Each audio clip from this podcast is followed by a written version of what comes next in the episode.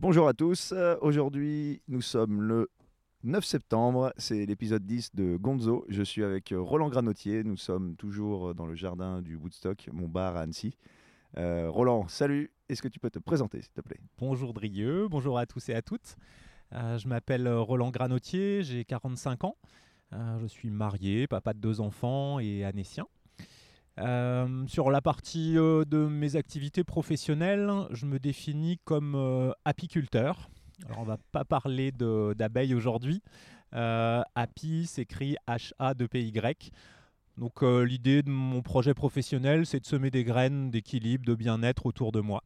Donc je suis professeur de yoga, j'enseigne le yoga à la fois dans des studios et puis également dans les entreprises. Je suis coach euh, professionnel, je me suis spécialisé sur les thématiques des transitions professionnelles et je suis également formateur en entreprise sur la thématique de la qualité de vie au travail. Voilà, je suis passionné de montagne et de nature, donc je suis heureux de vivre à Annecy. Et puis je suis très content de, de contribuer à ce beau podcast euh, Gonzo, euh, dont on parlait juste avant. Mais en tout cas, voilà, j'apprécie beaucoup ce que tu as fait et ce projet euh, par son authenticité et puis son éclectisme. Merci, Voilà. Bah, justement c'est c'est pour ça que tu es là. C'est, euh, on va aborder des sujets que j'ai pas eu le, bah, pas eu le loi- loisir de- d'aborder jusqu'à maintenant. Euh, sur tout ce qui est la vie en entreprise. Moi, ça va. Alors, c'est quelque chose. Je suis entrepreneur. J'ai une entreprise, mais j'ai jamais été salarié. Bah, à part mes jobs étudiants où j'ai fait cinq mois avant de monter le, le projet de l'auberge. Donc tout ça, c'est des. C'est quelque chose que je ne connais pas directement, même si j'ai une entreprise, je considère pas. Je, je c'est un peu, je sais pas si c'est particulier, mais j'ai- du mal à. hum, Je sais pas, j'ai- j'aime pas que j'ai pas une culture d'entreprise, mais voilà, c'est des, des sujets qui me passionnent. Donc on va aborder ça, on va aborder euh, ouais, bah, le bien-être, tout, bah, tout, ce que tout ce que tu fais. Euh, par où on commence? Par où on commence On peut commencer par. euh, Bah, je sais pas, si tu veux, je peux te présenter un petit Allez. peu mon parcours professionnel. ça bah donnera oui, déjà c'est ça, des... oui. Ouais, c'est ça, parce que là, tu t'es présenté, ouais, voilà, comment t'es arrivé à... hum, Parce que oui, moi, moi je connais un peu, te- pour les gens qui te connaissent pas, moi je te connais, mais comment t'en es arrivé à justement euh, devenir coach, plus ou moins coach et prof, Mhm. professeur de yoga, parce que je suppose que ça, ça fait pas toute ta vie que tu fais ça, donc vas-y, on va...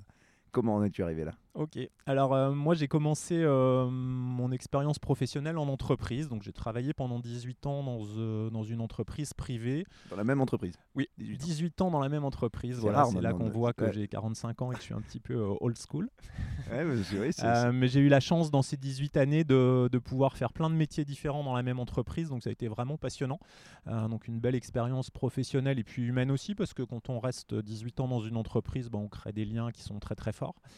Euh, donc j'ai fait beaucoup de management, euh, c'était vraiment une dimension moi qui me, qui me passionnait et qui me passionne toujours.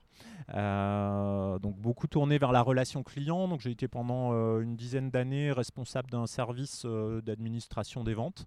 Donc on gérait euh, les commandes venant de nos clients sur un site industriel. T'avais une formation là-dedans? T'avais fait des études euh, Non, alors moi j'ai fait des études euh, un petit peu déjà polyvalentes. J'ai commencé mes études dans, dans le domaine technique en électronique et euh, j'ai poursuivi euh, plutôt sur la partie euh, commerciale et relations clients. Donc j'avais aussi ces deux dimensions techniques et commerciales à la base. Donc mes premières années j'étais euh, commercial Euh, et puis très très vite je suis passé au management parce que cette dimension là de, de relations humaines me, me plaisait beaucoup. Euh, donc Ça, ça, ça, ça s'est fait tôt dans ta carrière, d'aller vers l'humain. Et... oui, c'est Ouais. vraiment le, le fil Ouais. conducteur. Hein. ok, ouais, c'est ça. Donc une dizaine d'années euh, dans, cette fonction-là. Et puis euh, en 2009, euh, alors dans la hiérarchie, dans l'organigramme, j'étais adjoint du directeur de production. Et le directeur de production est parti à la retraite. Donc on m'a dit, ben, Roland, écoute, la place est pour toi si tu, si tu veux la prendre. Donc je passais d'une équipe d'une dizaine de personnes dans un environnement de relations clients que je maîtrisais bien à un site industriel à peu près avec euh, 100 personnes en moyenne. Ah ouais, c'est. Euh, petit et changement puis, quand même. Voilà, un, un milieu qui était vraiment euh, différent avec euh, le côté industriel. Donc on travaillait en 3-8, on travaillait 5 ou 6 jours par semaine. Euh, environnement très mécanique avec la pression des délais, euh, de la qualité, euh, voilà, du management aussi qui était sur une autre dimension. Euh, donc c'est à cette époque moi que j'ai connu le, le coaching. Euh, j'ai eu la chance que ma direction me propose d'être accompagné dans cette transition parce que ça faisait une belle marche. euh, Là, on est, en 2000 passer. on est en 2009. On est en ouais. 2009, ouais. Donc c'est ouais, c'est c'était déjà bien développé le coaching? Quelque chose. non, c'était pas très très développé. et, bah, ça a été une belle chance. Alors on m'avait proposé des formations avant en management. donc la formation, bah, c'est intéressant, c'est toujours voilà, riche de pouvoir avoir de nouveaux savoirs, mais on a je suis parti, je me rappelle, trois jours en formation à Paris, alors sur une formation de management voilà, de très bon niveau. Et voilà, on trouve ça passionnant, on est dans la formation, on se dit ouais, on a plein d'outils, c'est génial, quand je vais revenir, je vais changer le monde. Et puis le lundi matin de la semaine suivante, on se retrouve dans l'entreprise, puis on se retrouve un petit peu tout seul à maîtriser ça. Et puis au bout de voilà, une semaine, 15 jours, on a pratiquement tout reperdu, on est revenu dans nos anciennes habitudes. Donc là, le coaching, c'était plus euh, voilà, quelqu'un qui était avec toi dans l'entreprise. Voilà, alors on avait des, séances euh, toutes les 15 jours ou 3 semaines. Et on travaillait sur des thématiques spécifiques qui étaient mon besoin. Donc avant chaque séance, euh, je définissais avec le coach, voilà, j'aimerais qu'on travaille sur telle problématique ou telle thématique ou telle situation que j'ai pas su gérer et voir comment à partir de mes ressources à moi, on pourrait, je pourrais améliorer cette situation. Donc ça a été mon premier contact avec le coaching. Voilà, à l'époque, je savais pas que ça allait devenir euh, une partie de mon métier. C'est ton entreprise qui te propose ça. Toi, Et toi, étais, ça t'a tout de suite intéressé. Ah oui, je me suis dit, bah, c'est super parce que je vais avoir un accompagnement, vraiment quelqu'un qui sera euh, sur le terrain avec moi, avec qui mm. je vais pouvoir partager, échanger sur mes problématiques personnelles. Donc cette dimension de voilà de relation vraiment euh, interpersonnelle et personnalisée me semblait très très pertinente dans ma situation.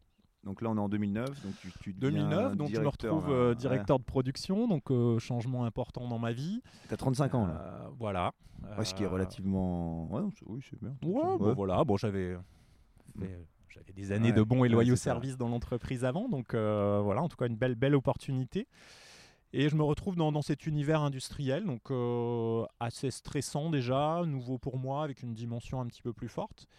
Et à l'époque, j'étais en très bonne relation avec la direction qui m'avait nommé. Et quelques mois après ma nomination, euh, on était dans une société qui était détenue par un, actionnaire et euh, le dirigeant de l'époque euh, se fait débarquer assez soudainement, pour pas dire violemment. voilà, ça c'est les petites joies de l'entreprise. Mais voilà, le lundi on a un dirigeant, puis le mardi matin bah, il est plus là et puis on en découvre un autre. Euh, donc changement assez important. Et puis avec ce nouveau dirigeant, voilà, peut-être moins d'affinité sur les valeurs. Euh, donc une situation un petit peu moins confortable pour moi.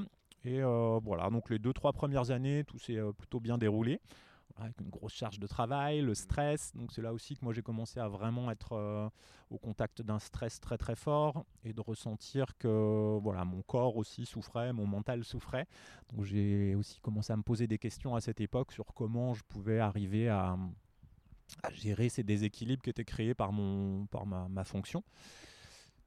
Voilà, et puis en 2012, j'ai eu une année euh, assez difficile euh, en termes de charges. Alors 2012, c'était une année euh, d'élection présidentielle. donc nous, dans notre métier du marketing direct, on faisait de l'assemblage, de la mise sous enveloppe, entre autres bah, des, de tous les courriers là, qui servaient à présenter les, les programmes des, des candidats. Donc très très grosse, euh, très très grosse charge euh, au niveau du travail euh, et, mon corps a commencé à tirer la sonnette d'alarme de façon un peu plus marquée. donc on parlera, on en parlera. On parlera peut-être de burn-out tout à l'heure, mais voilà, il y a plein de formes en fait de, voilà, de, de burn-out. Alors voilà, aujourd'hui, je qualifie ça de burn-out quand je regarde un petit peu ce qui m'est arrivé à l'époque. En tout cas, voilà, c'est le corps qui dit là, c'est trop, il va falloir changer quelque chose. Alors pour la petite histoire, c'est arrivé, j'étais en vacances en Finlande, c'est arrivé. C'est en, vacances que c'est souvent comme ça, donc ça se déclenche. en fait, tu relâches et là, tu relâches. Euh, donc je suis, euh, je suis parti le samedi en Finlande avec ma famille au mois de juillet et le dimanche, euh, j'étais aux urgences au nord d'Helsinki. donc pour expliquer ce qui m'arrivait, c'était un petit peu compliqué. ah ouais, c'est arrivé, ouais, d'accord. Voilà, donc j'ai passé, voilà, sur mes 15 jours de vacances en famille, j'ai passé une semaine aux urgences, sous perfusion et tout. Bon, bref.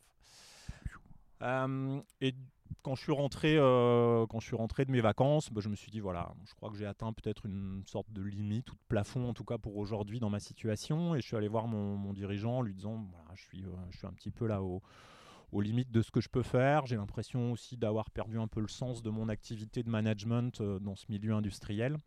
Et j'aimerais revenir à des choses que, bah, que je maîtrise plus, ou en tout cas qui sont plus proches de ce que j'aime faire. Voilà, donc je me suis entre guillemets euh, auto-rétrogradé à mon ancien poste. Ah, d'accord, ouais, hiérarchiquement tu es descendu. Voilà, je suis revenu à ce que je faisais avant. Donc pendant quelques mois, ben, plutôt une sensation de bouffée d'air. Je me suis dit, ouais, génial, euh, ça va mieux, je retrouve un petit peu d'énergie. Euh. puis au bout de six mois, je me suis dit, bon, ok, j'ai fait le tour déjà. euh, voilà, j'ai fait ça pendant 10 ans et euh, il va falloir que je trouve autre chose. Et à partir de cette situation, bah, j'ai essayé de chercher un, une, autre, une fonction, un autre job. Euh, alors évidemment, bah, avec mon, mon passé dans ce milieu du marketing direct, j'ai cherché dans cette, euh, dans cette branche-là. Mais il ne s'est rien passé. Euh, voilà, peut-être que c'était déjà intuitivement, je me disais, voilà, il faut que je lâche complètement. Et euh, j'ai fait une rencontre euh, un matin où j'étais euh, voilà, un petit peu perdu sur mon canapé un dimanche matin en me disant j'arrive pas à retrouver une mission qui me redonne le goût de, vivre. Je traînais un petit peu ce stress et cette fatigue là, des années que j'avais passées avec beaucoup d'intensité.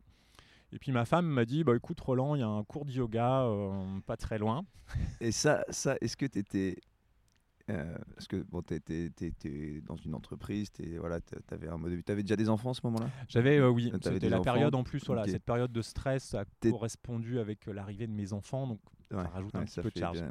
Et t'es ouvert à ce genre de choses Quand elle te dit euh, il y a un cours de yoga, ou tu dis oh, moi mais je vais pas aller faire du yoga euh, Ou t'as déjà, déjà enclin à dire bah tiens, oui, ça peut. Ou dans tes recherches que tu avais faites pour ton bien-être, tu te dis tiens, oui, le yoga ça peut avoir un impact, ou tu pensais, et c'est, c'est pas méchant parce que maintenant t'es prof de yoga, puis j'en, ai fait un tout petit peu, puis je- la méditation, tout ça apporte plein de choses. Ou est-ce que tu dis non, mais c'est un truc. euh, un, truc de ouais ça va rien m'apporter un truc de charlatan quoi j'ai pas besoin de ça en gros Ouais, je crois que la, alors la partie euh, un petit peu égocentrique de moi-même avait ce discours-là en disant voilà, moi je suis sportif, je fais de la montagne, ouais, j'ai- l'escalade. ouais, euh, je vais pas pas aller, euh, je vais pas aller m'asseoir sur un tapis à méditer les yeux fermés. C'est ça, parce que oui, tu es, sportif, tu fais de l'escalade, tu fais de, de la, Voilà, de la du rando, VTT, du du VTT, ski, ouais, voilà, t'es, t'es donc actif voilà, quoi. Plutôt dans le côté intensité, de- action de, aussi, de l'activité sportive.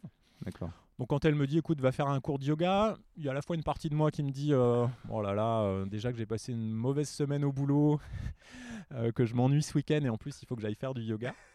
Et puis l'autre partie qui dit ouais je crois qu'il y a quelque chose quand même qui t'attire là-dedans. Voilà donc c'était pas verbalisé, pas mentalisé mais mais voilà donc je vais à ce cours de yoga et je me retrouve sur sur ce tapis un, un dimanche matin et, euh, et c'est la révélation. C'est, la, révélation là? Ah, Un cours? un- en, Voilà, en une demi-heure, j'ai vraiment ressenti des choses que j'ai très rarement ressenties euh, dans, Ah ouais. dans d'autres contextes. Quoi. Alors que oui, quand, quand on pense à l'escalade, tous ces genres de choses, on est en contact avec la nature, ça, apporte beaucoup de choses. Ouais, et là, tu trouves ouais. encore autre chose au- sur le yoga.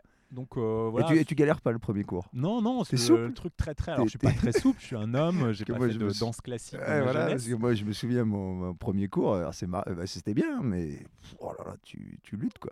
c'est Ouais, quand on non, me dit, ouais, pas- ça va, j'ai toi, vraiment, c'était- voilà, la- la Après il y a différents types de yoga, je pense. Voilà, il y a différents types. Mm. Euh, en tout cas, non, voilà, plutôt, euh, plutôt quelque chose de fluide. Et voilà, des sensations qui À la- sont à très très fortes. À la fin de la séance, tu te sens mieux? Alors, je rentre dans cette séance, euh, voilà, je sors de mon canapé, de ma femme qui me dit euh, va faire du yoga. Alors, je sais pas si elle me disait va faire du yoga pour m'aider ou pour se débarrasser de moi Allez, parce que je vas-y. faisais euh, la tête. Et je me retrouve sur ce tapis et ouais, je ressors de ce tapis.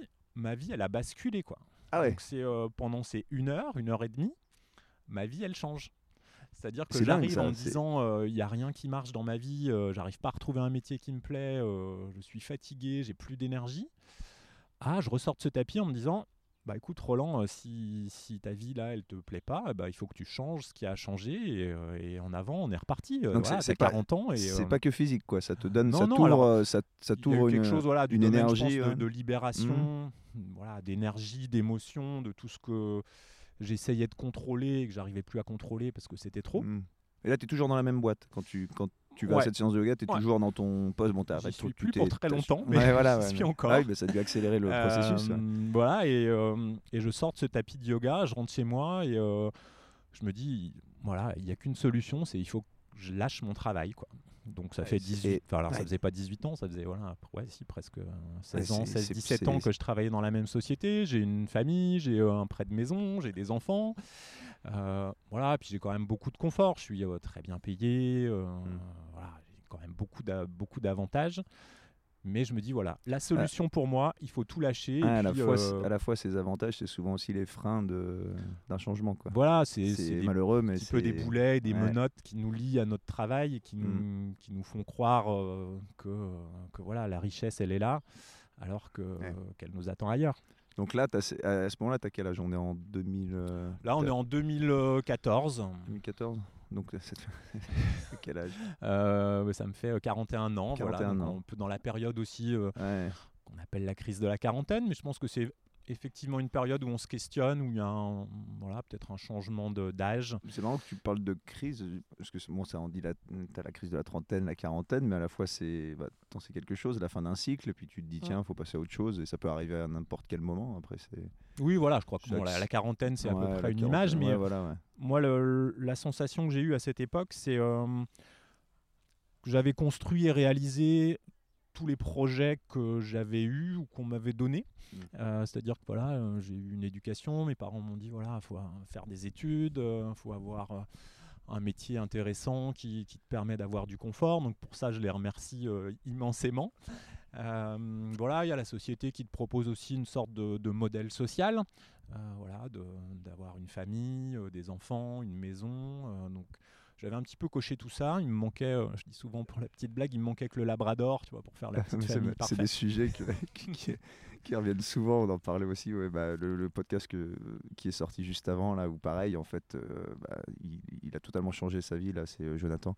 C'est marrant, c'est ce truc de case en fait. Une Ouais. copine aussi m'en parlait, c'est tu coches des Mm. cases et puis au bout d'un moment, bah, quand t'as- t'as- en fait, le problème, plus tu, te caches une, euh, tu, tu coches une case et il y en a une autre qui apparaît, et ainsi de suite, et ainsi de suite, et ça finit jamais vraiment. Et puis ça t'apporte au final euh, pas forcément la- ta satisfaction personnelle. Mm. C'est plus comme tu dis la société. ouais. Voilà, donc Le moi, Labrador, donc, toujours pas de Labrador Non, toujours pas. toujours pas de Labrador. voilà, donc j'avais cette sensation, moi, d'avoir coché un petit peu toutes les cases que, que j'avais choisies puis qui m'avaient été proposées. Et, euh, et cette période des 40 ans, c'est celle où je pense on se reprojette aussi vers le- les prochaines décennies en se disant Ok, maintenant que j'ai ce confort-là, qui, est, euh, qui est quand même une grande chance et Mm. tout le monde ne l'a pas, donc, euh, donc je ne le renie pas du tout. Euh, mais se dire voilà, qu'est-ce que j'ai envie de faire de ma vie maintenant que, que j'ai construit ça et quel sens j'ai vraiment envie de donner voilà, à ma présence sur Terre. Quoi. Ouais, là, tu considères, en fait, si, si je me trompe pas, ta vie, elle a deux. Elle se sépare pas en deux. hein, Il y a plusieurs. Mais oui, t'as- t'avais. t'as- Ouais, il y a un peu temps de de- phases. ouais. Il y a la temps de phase de la construction, voilà. peut-être plus matérielle, euh, Mm. construire une famille. euh, voilà, c'est vraiment cette notion d'ancrage. Mhm. Et après, tu. tu- Et après, quelque chose voilà, qui Une recherche plus un peu domaine plus, du ouais, sens et de la contribution. C'est un- quelque chose qui est très d'actualité, j'ai l'impression que de Voilà. plus en plus de. Non, mais c'est- il y a beaucoup de gens qui font cette transition, bah beaucoup. Qui- Mais c'est c'est fort parce que tu arrives à, comme tu dis, tu as des enfants, tu as un métier, tu as un prêt, tu arrives à changer comme ça. Et alors, co- comment. euh, Tu dis que tu as. Donc, on va dire que c'est cette séance de yoga qui fait un peu le déclic. Mhm, tout à Combien fait. de temps tu mets après pour. euh, Alors pour après, faire c'est très très transition rapide parce que euh, donc le- la séance de yoga, là, c'était le week-end, je sais pas, peut-être le mardi ou le mercredi, je dis à ma femme, écoute, je crois qu'il va falloir que je quitte mon boulot pour, euh, pour passer à autre chose. Quoi. Elle réagit Alors, comment je lui quand dis, tu- euh, bah, Je lui dis, écoute, je me laisse euh, quelques mois encore de réflexion, mais je pense qu'après l'été, euh, voilà, si, s'il y a. Comment, rien co- bouger. comment, comment elle, euh, elle accueille ça? Alors elle accueille ça euh, très très bien. Elle me dit Ouais. écoute, euh, c'est pas la peine d'attendre après l'été pour encore gâcher nos vacances. écoute, si t'es prêt, voilà, fais-le maintenant quoi. Ok. Et du coup, j'ai été pris de cette énergie là euh, qui me disait voilà. Ça doit, c'est- ça doit aider quand même d'avoir ton conjoint. ah mais qui- alors, bah, alors voilà, je pense ouais. que rien de ce que j'aurais fait n'aurait été possible si Mm. ma femme ne m'avait pas soutenu et puis même aujourd'hui encore, voilà, si- Mm. si, elle n'était pas là. Parce que souvent, ça peut être aussi un frein hein, de, de- quand l'entourage, au-delà du, du conjoint ou de la conjointe, l'entourage qui dit Mais attends, Roland, t'as un super boulot, euh, t'es bien payé, regarde, t'as une famille, tout va Mm. bien. Et puis toi, à l'intérieur, en fait, t'es es vide parce que c'est c'est ça, Mm. en fait. Ouais, ça. Mhm. Et ça, c'est terrible. Mm. On en parlait juste avant le podcast, on disait le jugement, en fait. Et même si c'est pas méchant, en fait, les gens te disent non, mais attends, Roland, regarde, t'as un super poste. Bah, ouais, mais Mm. ça peut être pesant, quoi, de, de- pour, pour bouger. ouais. Donc là, ça va. Le, Donc le voilà, ma femme m'a- soutenu, voire même euh, poussé à avancer encore plus vite et plus loin. Tu l'as bien Euh, choisi alors. Voilà. et du coup, je me retrouve voilà, presque un mois et demi euh, à demander une rupture conventionnelle. Ah ouais, ça s'est fait. Ouais, dirigeant. ouais, t'as t'as pas traîné. Ouais. Et euh, voilà, rupture conventionnelle acceptée. Ce qui est mm, amusant et que j'aime bien partager, c'est que voilà, ça faisait euh, une à deux années euh, que je cherchais quelque chose de nouveau et où il se passait rien. Et la semaine où j'ai accepté de lâcher mon job, donc c'était quand même un gros changement et une décision qui avait de l'impact sur ma vie. La semaine, donc j'ai signé ma rupture conventionnelle le mardi soir.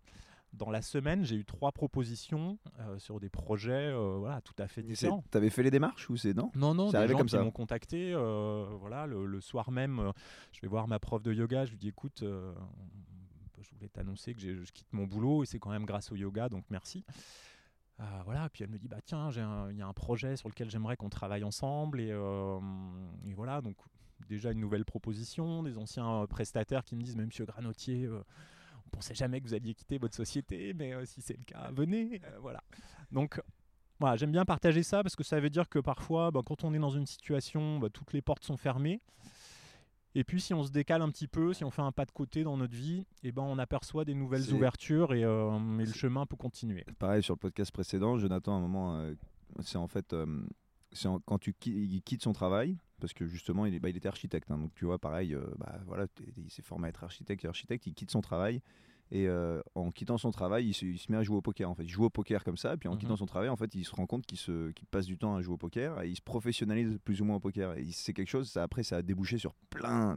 Après, il a fait un, pour te dire, il a fait un voyage de deux ans et demi en finançant son voyage par le poker.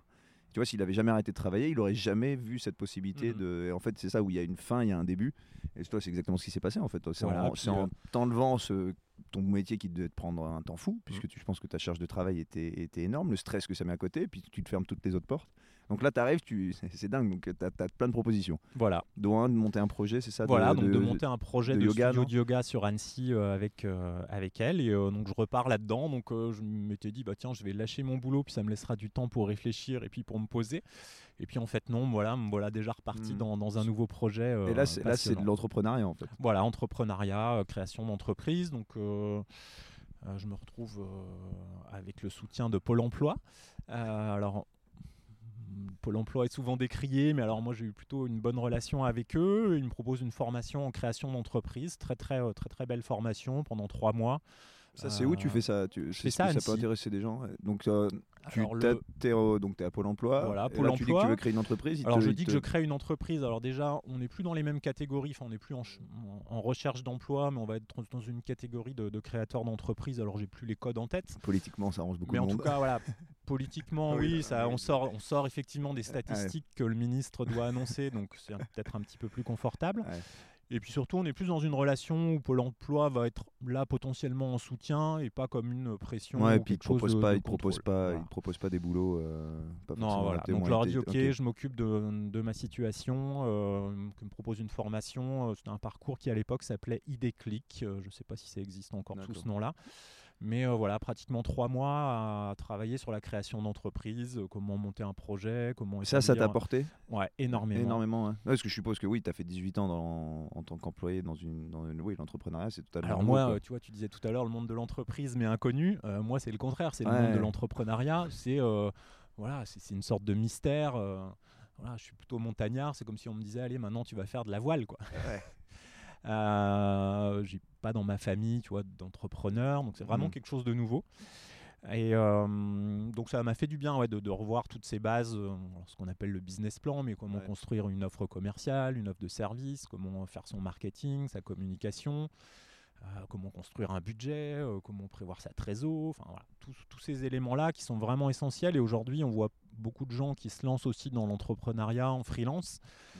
Et je pense qu'il y a quand même des bases à maîtriser. Euh, voilà, ça fait souvent rêver. Moi, on me dit souvent ah, Tiens, j'aimerais bien être prof de yoga comme toi. Je fais Ok, c'est sympa parce que tu me vois sur le tapis là, euh, et je partage ce que j'aime, donc forcément, ça fait envie.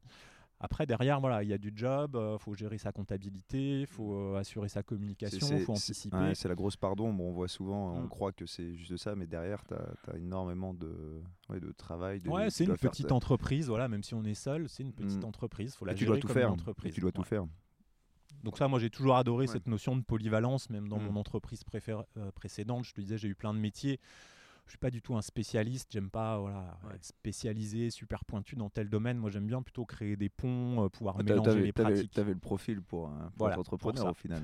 Ah et, hum, donc là, tu, tu fais ta formation de trois mois c'est ça? Voilà, de, création d'entreprise. Tu utilises, pendant cette formation, tu viens avec les éléments pour la création de, du studio de yoga? Oui. Tu es donc, tu, c'est, du concret quoi. voilà, c'est du concret. Donc là, on a à la fois des cours théoriques voilà, où on nous explique hmm. euh, bah, les, grands, les grands principes de la création d'entreprise. Et puis, tu as du temps pour toi, pour partager avec euh, les, des experts qui sont là et puis pour réfléchir sur ton projet à toi.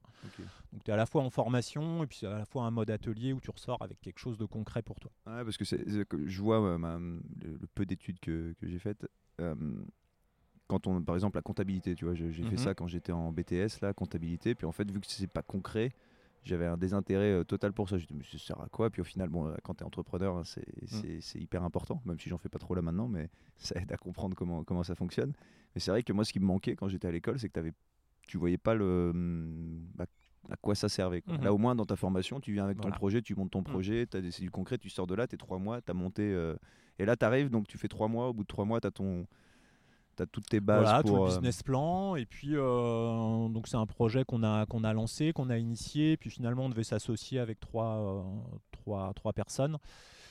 Et puis sur le final, euh, voilà, 15 jours avant l'ouverture du studio qui a ouvert, euh, bon, il y a eu des désaccords, bref. Et du Mhm. coup, moi, je suis pas resté dans le projet. Je suis reparti sur, euh, sur un projet plus personnel. Ok. Tu l'as bien vécu, ça, le, le fait de. Pas, pas énormément, non, Ouais. parce que Ouais, alors, t'avais- ça aussi c'était quelque chose de nouveau dans l'entrepreneuriat, c'est euh, le rapport à l'échec. Ouais. Parce qu'en entreprise, on est euh, déjà on est un petit peu protégé parce que c'est un très gros collectif. Moi j'étais dans une entreprise, on était 180, Euh, donc à la fois les réussites et les échecs sont collectifs.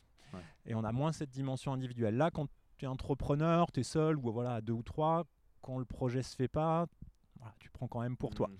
Euh, donc ça a été une très belle expérience de me dire tiens bah voilà c'est c'est quelque chose aussi de nouveau euh, il va falloir que j'apprenne à, à gérer ces échecs alors aujourd'hui j'appelle plus vraiment ça un échec j'avais une, une prof de PNL dont on parlera peut-être tout à l'heure qui disait il n'y a jamais d'échec il y a juste des situations qui amènent à des résultats qui sont différents de ceux qu'on avait prévus donc j'aime bien cette vision de me dire voilà bah, on est arrivé à quelque chose on a construit quelque chose on a puis appris à, la, à la fois, c'est le chemin, le chemin que tu as fait pour tout ça. Tu as, Mm, à appris à créer une boîte. Quoi. Voilà. Et donc, en fait, là, tu arrives, donc ça se fait pas, bah, ça se fait pas, ce- ça se fait pas. En tout cas, ce ça se projet fait pas se avec fait pas moi avec toi. voilà Mais en fait, à côté, tu remontes, euh, tu remontes voilà quelque chose. moi je de- repars donc je me dis bah écoute Roland euh, Et là, tu sais faire maintenant pour le coup. voilà, je sais faire.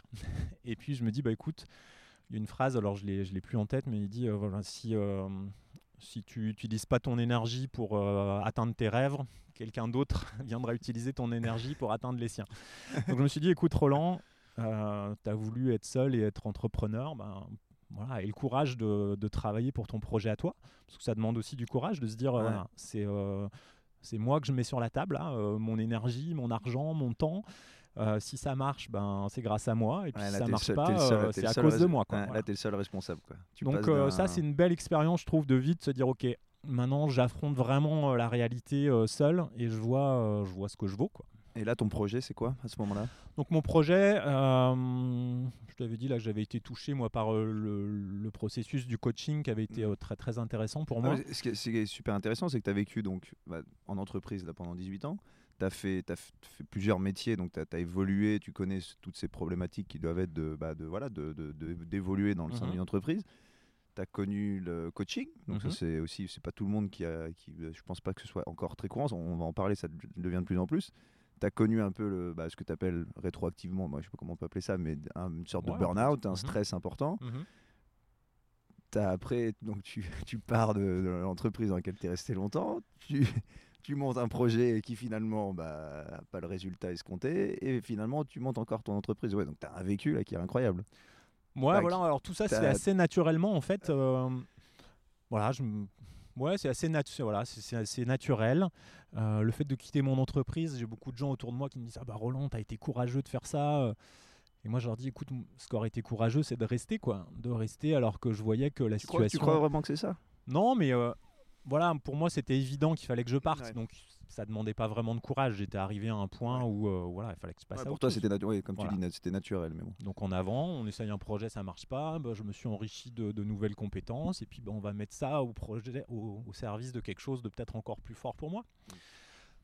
Donc cette idée du coaching, moi, m'avait beaucoup plu. Dans mon entreprise, j'étais déjà beaucoup dans cette, euh, cette relation de euh, voilà d'aide, de, de partage, d'essayer de faire progresser les gens. Et euh, je me dis, bah tiens, le- ce métier du coaching m'intéresse. Euh, je pense qu'il y a vraiment un besoin en entreprise qui est fort et puis aussi au niveau des particuliers. Et puis j'avais été touché, moi, dans je te dis, j'ai fait une sorte de burn-out, mais j'étais pas le seul dans mon entreprise à, à souffrir du stress et d'une pression très très forte. Et j'avais vu dans mon entourage, voilà, vraiment des gens pratiquement détruire leur vie à cause de leur travail. Euh, parce que euh, bah, certains ont fait des, ouais, des, burn-out beaucoup plus forts que les miens, avec euh, voilà, dépression, arrêt, arrêt de travail pendant un an, impact sur la vie familiale. Ce que tu disais, les arrêts maladie, c'est quoi? Le stress est responsable de combien de pourcentage Ouais, c'est à peu près 60%, 60%, des arrêts maladie en France. Pour le stress Directement ou indirectement liés au stress. Donc mmh. voilà. Et il y a vraiment ouais, des vies qui sont détruites, des gens qui, qui, sont détruits à cause de leur, de leur engagement professionnel. Et c'est souvent des gens qui sont voilà, des piliers des sociétés qui sont euh, hyper engagés, qui sont euh, motivés pour, euh, pour leur passion, pour leur métier. Et je me suis dit, voilà, faut que tu fasses partager ce que tu as vécu, les outils que tu as trouvés, parce que j'avais déjà pas mal cherché pour moi, et essayer de contribuer à ça. Donc cette notion de contribution qui était assez forte, parce que j'avais travaillé dans le marketing direct, alors moi je suis un petit peu comme toi, je suis plutôt sur le côté un peu écolo, minimaliste, voilà, et là, je vendais des prestations marketing qui incitaient à vendre, enfin à acheter plus, en tout cas. Euh, donc je me suis dit, voilà, j'aimerais bien contribuer au monde tel que moi j'ai envie qu'il soit. Là, là tu cherches en fait la cohérence entre tes valeurs euh, personnelles et professionnelles. personnelles et professionnelles. ça, c'est vraiment une clé. On en reparlera mm. peut-être quand on parlera du burn-out. Mais, euh, tu voulais mettre tes valeurs dans ton métier. Quoi. Voilà. Ça, et puis contribuer. Quoi. Je me suis dit, j'ai eu l'impression un peu pendant mes, mes 40 premières années là, de vie de profiter quoi. Voilà mes parents m'ont élevé euh, m'ont nourri euh, après voilà j'ai eu une entreprise qui m'a appris des choses.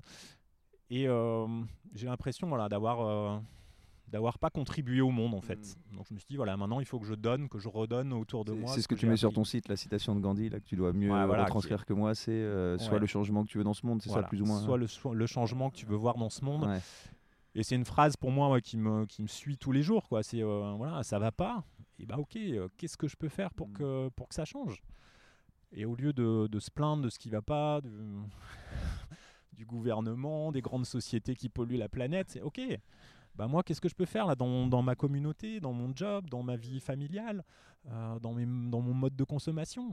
On en revient toujours à cette histoire aussi un peu du colibri là, qui est beaucoup reprise sur voilà, tu fais ta part, tu fais ta, petite chose. donc là, là tu as envie de faire ça, tu as envie de faire quelque chose avec tes valeurs. Donc je commence, je me forme. Au donc ton projet là, il est d'être coach voilà, en entreprise. Coach, je me dis, je vais être coach en entreprise, je vais aider des managers qui sont dans ces situations euh, un petit peu de crise, soit parce qu'il y a beaucoup de stress, soit parce qu'ils n'ont plus le sens de leur métier, soit parce qu'ils n'ont pas les moyens de réaliser leur métier tel qu'ils le veulent. Et, puis je vais essayer d'aller les aider. Et j'ai quelque chose de personnel, de très. Bah, c'est une question qui, pour moi, c'est beaucoup pour moi, mais quand tu te lances là-dedans, là, tu te dis tiens, je vais être coach, tu te dis que tu as de la crédibilité pour ça, tu te dis que que ça va être euh, que quand les gens parce que c'est quand même on parle de coacher quelqu'un donc les coacher dans, dans leur métier tu te sens toi tu te sens euh, tu te sens valable quoi. tu te sens pas, tu te dis oui, je vais pouvoir apporter ça. Ouais, parce que c'est des situations que j'ai vécues, euh, voilà, mm. je les ai vécues euh, réellement. J'ai travaillé pour moi pour aller chercher des outils. Euh, j'ai fait des choses qui m'ont été positives. J'ai fait des erreurs aussi dans, dans ma manière d'être ou de manager. voilà, donc je me dis voilà, j'ai une expérience. Alors j'ai pas la vision que c'est la réalité absolue et euh, je vais pas arriver en sachant et en disant voilà j'ai la méthode absolue pour euh, éviter le stress et, euh, manager avec sens. C'est très dur. Bah, ça va, mais, mais voilà, moi j'ai une expérience, j'ai vécu ça, donc voilà ce que moi je peux partager, et puis voilà les outils que j'ai découverts. Est-ce qu'il y en a qui voilà qui, qui, font sens pour vous? Voilà, c'était ça l'idée. voilà, donc c'est la posture du coach hein, d'être plutôt dans une relation d'égal à égal que voilà on, différencie souvent le, coach par rapport au consultant. Le consultant, il a plutôt une méthode et puis il arrive avec sa méthode et il dit voilà, vous appliquez ça en un, vous faites ça en deux, vous technique, faites ça. C'est vraiment de la technique pure et dure. Et puis à la fin, vous avez des résultats si vous avez mm. bien fait la technique. Moi, je crois pas trop à ça parce que chacun est différent, chaque situation mm. est différente. On voit aujourd'hui la complexité des situations en entreprise. Donc voilà, c'est plutôt arriver avec des Toi, tu es plus axé sur l'humain, quoi. Clairement, quand tu es coach, euh, un consultant, il va arriver, il va s'intéresser à la méthode d'entreprise, plus ou moins. Il va te dire voilà, voilà comment. Mm. Ça, c'est ouais. Donc toi, tu es plus sur l'humain. Tu prends la personne, tu regardes, tu, tu discutes, mm. tu vois la personnalité. Je suppose que la personnalité des, des gens. Euh, J'aime bien l'image pour le coach. Euh, quand j'étais jeune, je rêvais d'être guide de haute montagne. Alors j'ai ah jamais bah, eu le un jour. Hein. ouais. À la cinquantaine, la crise de la cinquantaine. Voilà. Alors j'ai jamais eu le courage d'aller dans cette voie, euh, même si j'étais passionné de montagne. Et j'aime bien cette image du guide de haute montagne. Et euh, aujourd'hui, je pourrais peut-être dire que je suis guide de basse montagne. je sais pas si ça existe. Faudrait inventer le métier. En tout cas, c'est ça la relation du, du coach avec son, son client, son coaché. C'est la personne qu'on va coacher qui définit l'objectif. Donc elle dit voilà, je veux aller au sommet du Mont Blanc. Et le guide, il est là pour aider ce chemin-là. Euh, donc le guide, il a une expérience, il connaît des outils. euh, voilà, un guide d'haute montagne, bah, il sait faire des manips euh, de cordes, d'assurage. Et puis on va partir et puis définir un chemin ensemble. Donc le guide peut proposer de passer par tel chemin, puis le coaché va dire oh bah non, moi je sais pas la, voie rocheuse, je, je me sens pas à l'aise dedans. Est-ce qu'on peut en choisir une autre? Donc voilà, dans notre processus d'accompagnement, mais c'est la même chose. On essaie de définir un chemin conjointement qui convient à la personne qu'on coach. On utilise ses ressources, euh, voilà. Donc c'est pas la peine de euh, d'aller chercher des choses qui sont pas dans la personne. Donc on va privilégier les talents de la personne. C'est ce que j'allais dire. Si tu as quelqu'un qui est très introverti, tu vas pas la- la- lui apprendre à, ext- à être extraverti. Il n'y a aucun sens à ça. Non, non, bien ce d'accord. hein. serait, ce serait une souffrance pour lui, Ouais, serait c'est- une erreur. à on n'aurait pas de résultat. Donc voilà, on part de ce que la personne est là. Et puis avec ça, qu'est-ce qu'on peut faire Qu'est-ce qu'on peut construire? Je vais faire un parallèle très court, ça c'est ma culture euh, footballistique, mais il y avait Arsène Wenger, je sais pas si tu vois, Ouais, Arsène. Wenger qui a été coach bah, pour le coup Mhm. lui pendant 20 ans, je crois, ce qui est est très rare dans le monde du football professionnel, coach d'Arsenal pendant qui a mis Arsenal au sommet. Et il disait euh, une de ses méthodes d'entraînement, c'était en fait, il prenait un joueur, il, il accentuait ses points forts. Mm. Tu vois, si à un moment Robert Pires, euh, que tout le monde doit connaître un peu, il avait pas de jeu de tête, il était nul de la tête, bah, il a dit bah, la tête, de toute façon, t'oublies. Mhm. puis on va se concentrer sur ton jeu de passe et des choses comme ça. Et c'est une, je pense, que c'est une bonne technique. Oui, parce que oui, de, moi c'est ce que de vouloir faire de quelqu'un, ah, d'accord. Et il faut qu'il y ait la volonté du coaché, je suppose. Oui. Il faut qu'il te dise, euh, je vais aller au Mont Ah Blanc. bah, si, dit, euh, si- voilà, si on reprend le- le- la métaphore avec le guide de, haute montagne et son client, euh, c'est le client qui marche, c'est le client qui porte son sac à dos. Mm.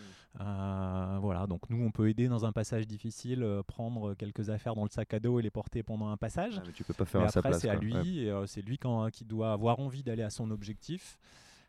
Voilà, et nous on est là pour aider et puis proposer des outils, et puis cet accompagnement et, euh, et cette relation. Ok. Et là, donc, tu, comment tu te formes à être coach? Alors je me suis formé moi dans, j'ai fait une formation de coaching généraliste à Genève. Euh, t'es allé en Suisse? Il y a, En France, il n'y avait pas de. Alors il y avait des écoles en France. euh, Après, moi, on est à Annecy, donc pour ceux qui ne situent pas, mais euh, on est à 40 minutes de Genève. quoi, Voilà, c'est assez proche, Ouais. c'est quand même un gros centre euh, Mm. aussi euh, sur, le, sur le monde professionnel. Moi, mon but, là, quand donc j'ai lâché mon, mon boulot, je suis au chômage, donc j'ai assez peu de temps pour euh, me refaire euh, voilà, un, revenu. Donc j'ai privilégié aussi des actions qui pouvaient aller très très vite et qui avaient des résultats rapides. Euh, donc je trouve cette formation qui me paraît très très bien avec un des, pionniers de la PNL, de la programmation neurolinguistique, école de coaching voilà, reconnue, généraliste. Donc je me dis, voilà, je vais faire cette école, ça va me donner les bases du métier.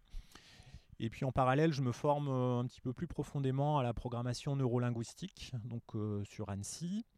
Alors là, à Genève, c'est quoi? C'est une école. Genève, euh, c'est une école de coaching. Donc, coaching, euh, côté, coaching, on voit voilà, vraiment le processus d'accompagnement. Et là, il y avait de la personne. PNL Il y avait Il de y la avait PNL déjà un petit peu de PNL dedans, mais sans aller euh, très très loin. Voilà, c'est un petit peu un panorama de tous les outils et toutes les méthodes qu'on peut, qu'on peut utiliser. Et après, ça demande d'être approfondi si on veut vraiment pouvoir les, les pratiquer sérieusement. Et à côté de ça, donc tu tu t'accentues encore plus la PNL Voilà, donc avec une PNL, je fais une ouais. formation en, en programmation. PNL, hein, c'est la programmation neurolinguistique, hein, c'est pas le. Voilà, c'est c'est pas pas, le le groupe de, de rap. Donc la PNL, pour ceux qui connaissent pas, euh, c'est euh, issu de, de recherches de deux chercheurs dans les années 70 euh, qui se sont dit, voilà, il y a des personnes qui réussissent mieux ou plus facilement. Alors la réussite, hein, ça ne veut pas forcément dire avoir une grosse voiture, une belle montre. Il y a différentes manières de réussir, mais voilà. En tout cas, il y en a qui réussissent et puis d'autres qui ont plus de difficultés. Et ils se sont dit, on va étudier quels sont les points communs entre toutes les personnes qui réussissent. Donc ils sont allés euh, travailler avec euh, des politiciens, des artistes, des sportifs de haut niveau, euh, des artistes. Ils ont pris un panel très très large et puis ils ont essayé de définir des protocoles. Et l'idée c'était de voilà, trouver un petit peu la, recette de la réussite et de pouvoir la proposer sous forme assez simple au grand public entre guillemets. Dans la PNL, on retrouve deux, grands axes. Il y a tout ce qui est sur la- l'atteinte d'objectifs, donc comment atteindre son objectif avec le plus de, de facilité et d'efficacité possible. Et puis dans PNL, il y a linguistique, il y a aussi l'importance de notre langage, donc c'est comment on peut améliorer notre façon de communiquer avec les autres, parce que notre projet, que ce soit un projet professionnel ou personnel, voilà, on peut avoir une idée géniale, un projet génial, euh, voilà, à un moment il va falloir le mettre en action et ça passe par la communication. Donc cette dimension-là aussi est très très forte. Donc je me lance dans cette formation en me disant je vais aller chercher des outils aussi pour, pour mon Ça, activité ça, c'est quelque, chose, c'est professionnelle. quelque chose qui est courant que des coachs se forment à la PNL c'est- oui, ouais, oui, oui, ça fait partie des, d'accord. des- des outils un petit peu standards. Ok. Et puis là, c'est peut-être le deuxième. euh, donc le yoga, tout à l'heure, on a vu, avait euh, fait le déclic là, pour faire basculer ma vie. Et euh, je crois que dans cette formation PNL, j'ai fait un, un très très gros travail sur mes valeurs. Euh, donc on passe trois jours sur les valeurs, donc ça, on va vraiment très profond, ça, ça remue beaucoup de choses en soi. Et je crois que Là, c'est pardon, tu, tu- tu trouves là des en faisant ces, ces- parce que des fois on pense qu'on les valeurs sont innées. Là, le fait de faire trois jours à, là-dessus, tu, arrives à trouver des valeurs que tu ignorais ou tu arrives à poser un. alors que j'ignorais euh, que je que je camouflais plutôt. Ouais. Euh, C'est-à-dire que voilà, moi, quand on me demandait avant mes valeurs en entreprise, on me disait Ah bah, moi, c'est je sais pas, la conscience professionnelle, l'humilité, le respect des règles, l'engagement. Voilà. Et là, je fais ce travail sur les valeurs et les, les deux trucs qui ressortent en premier, c'est euh, famille, amour et écologie de soi, tu vois. Donc, euh, je me dis Waouh. Écologie de soi, Ouais, c'est-à-dire? bah, c'est se respecter en fait. D'accord. C'est le principe de l'écologie pour la planète, ok, mais ouais. euh, Ouais, tu à soi, c'est de se dire voilà, quand je fais quelque chose, est-ce que ça me respecte? Est-ce que c'est quelque chose de durable? Ou est-ce que euh, Ah, c'est voilà, faisant- C'est un terme qui est. euh, Je sais pas si j'ai inventé ça ou pas, mais j'avais ouais, cette ouais. idée-là, moi, qui était forte pour moi, de me dire voilà, ce que je fais, ça doit me nourrir et pas me détruire. C'est essentiel, sinon il y a un truc qui cloche quoi. Donc ça, c'est des choses que tu... Ouais, famille, amour, écologie. Voilà, me dis, ça, change, ça change de ce que tu avais en entreprise. Je me dis waouh, en fait, je comprends pourquoi euh, pourquoi il y avait tellement de tiraillements en moi et tellement de déséquilibre, parce que ces valeurs-là que je, je savais inconsciemment importantes, mais je les mettais pas Hmm. voilà, au centre de, de- de mes comportements et de mes actions. Donc euh, voilà, gros, grosse remise en question aussi là-dessus. Et puis surtout, le fait d'avoir travaillé sur mes valeurs, moi, ça m'a vraiment donné une motivation et une énergie qui, sont presque inépuisables. C'est-à-dire Ouais. que maintenant, chaque fois que j'ai un- voilà, une situation euh, difficile, où je suis fatigué, où j'ai un choix difficile à faire, je me dis, OK, c'est quoi tes valeurs et est-ce que ce, si tu fais tel choix, est-ce que ça correspond à tes valeurs ou est-ce que ça correspond pas Et ça m'aide en tout cas à avancer dans la bonne direction. Maintenant, c'est quelque chose que tu appliques. Quoi. Quand tu as une décision euh, importante ou moins importante, tu dis, bon voilà, est-ce que c'est en contradiction avec moi-même ou Mm. que- D'accord. Et ça, c'est- ça, ça m'intéresse. C'est- Parce que là, je connais le Roland de maintenant. hein, le- voilà, Est-ce que, est-ce que tu, tu vois un changement radical dans ta manière d'être? Ou tu étais déjà au fond de toi, étais déjà, Est-ce que tu étais que- déjà quelqu'un de sympathique, de bienveillant, tout ça oui, ou- oui, j'ai oui. pas trop changé, mais euh, je pense qu'on reste quand même au fond toujours le même. Mais en tout cas, c'est plus facile d'être soi quand on a cette vision de ses valeurs. Euh, avant, dans mon entreprise, bah, je me laissais parfois dériver sur des, des postures ou des comportements qui n'étaient pas les miens et qui n'étaient pas en adéquation avec ce que je suis. Donc c'est ça aussi qui crée du déséquilibre, de la tension, du stress, du mal-être. Et aujourd'hui, bah, j'essaye d'être un petit peu plus aligné avec ce que je suis. Voilà, alors c'est pas toujours parfait. euh, il y a, parfois, on doit faire des petites concessions. euh, parfois, je redérive en- un petit peu, mais en tout cas, voilà. Maintenant, j'ai mon cap et je me dis, voilà, ton projet maintenant, il doit être nourri par, par ces valeurs-là. Ok, donc tu fais, là, tu fais tes. Donc, combien de temps ça dure ces formations Alors la formation, là, le, le- le premier module que je fais dure une semaine. euh, et je me dis, voilà, on fait un exercice qui s'appelle le chemin de vie à partir des valeurs, c'est-à-dire qu'on se projette euh, à 5 ans en se disant, voilà, si je respecte mes valeurs, Hmm. où est-ce que je serai et qu'est-ce que je serai dans 5 Ça a ans? marché? Jamais, euh, ah, Oui, oui. Alors Ah après, ça t'a donné un. ouais, Non, mais ouais, c'est, vraiment ce qui, ce qui guide mon, mon chemin tous les jours, quoi. D'accord. Et puis de l'autre côté, tu fais le même chemin là sur les 5 ans si tu respectes pas tes valeurs. Si tu bafoues Ah, tes valeurs, tu fais. qu'est-ce que tu vas devenir tu fais. euh, Et ah, tu te retrouves là, donc tu as un vrai exercice. euh, voilà, on utilise des techniques de préparation mentale, pratiquement d'hypnose. Et puis on engage le corps aussi, c'est-à-dire que donc tu pars de ta situation actuelle, tu fais un pas et tu dis voilà, dans, dans six mois j'en serai là, tu refais un pas dans un an j'en serai là, etc. Donc tu as, le corps qui s'implique dans ta démarche mentale. Et quand tu arrives au bout des cinq ans, si tu as respecté tes valeurs, et des cinq ans si tu n'as pas respecté tes valeurs, et que tu regardes l'écart qu'il y a entre les deux, c'est vertigineux Ah bah, je pense. ouais, vertigineux. J'ai des personnes dans la formation qui n'ont pas pu aller au bout parce que c'est terrible. Et du coup, tu te dis, ok, c'est soit je vais dans cette direction et je vais devenir ça dans 5 ans, c'est-à-dire euh, peut-être dépressif avec un métier qui me plaît pas et puis euh, ma femme qui me quitte parce qu'elle en aura marre d'être avec une personne dépressive. Ah, euh, voilà, je peux être coach et puis euh, faire partager mon- ma passion, exprimer mon amour par ce métier-là. Je serai heureux dans ma vie de couple, dans ma vie de famille, je vais retrouver de l'énergie. Voilà, tu dis, C'est- ok, quand tu as vécu ouais, ça dans tes tripes, C'est génial Tu comme euh, c'est génial comme process parce que souvent c'est ça on, on a quand tu te projettes dans l'avenir tu as une, cette image bah, ce chemin que tu fais où si toutes les bonnes choses que tu fais Mm. bah, tu vas arriver là mais c'est vrai que tu penses jamais à faire bah tiens si je fais rien si je continue sur. euh, si- ouais, ouais, donc en effet, ça doit te. Mais là, pour le coup, ça doit te motiver. Quoi. Ah bah là c'est super motivant. Donc tu arrives à tes 5 ans et après tu refais le chemin en arrière. Tu te dis ok, si je veux être là dans 5 ans, où est-ce qu'il faut que je sois dans 2 ans? Si je veux être là dans 2 ans, où est-ce qu'il faut que je sois dans un an? Si je veux être là dans un an, qu'est-ce qu'il faut que je fasse la semaine prochaine quoi? Donc tu rentres chez toi et tu te dis ok, Ouais, donc ça, ça reste, c'est du concret, quoi. Tu, très, très tu concret, théorises, tu théorises ton chemin, mais après tu te dis bon bah voilà, il faut que je fasse ça, ça, ça, et Mm. ouais, ça t'aide. euh, Donc là, toi, tu savais. vie, en fait, c'est de vivre la situation idéale, ta situation rêvée. Quoi. Donc, tu la vis vraiment, c'est-à-dire que tu fermes les yeux, tu ressens, tu t'imagines là où tu es. Il y a une technique qui s'appelle le VACOG en, en PNL. Donc, c'est de ressentir euh, voilà, ce que tu vas être, ce que tu vas ressentir, ce que tu vas voir, ce que, voilà, qui va être autour de toi. voilà. Et, et tu vis cette situation. Et quand tu l'as vécu, ton cerveau, il s'en rappelle. Donc, euh, quand tu reviens, tu te dis, OK, je veux retourner vers ça parce que c'était Mm. c'était génial. Et du coup, tu mets en œuvre ce qu'il faut dans ta vie. Il y a quelque chose qui m'intrigue sur cette technique, c'est hum, parce que j'ai lu récemment un article, là, je, je- faut que je le mette d'ailleurs, j'ai dit que je le publiais, mais hum, l'illusion de la fin de l'histoire.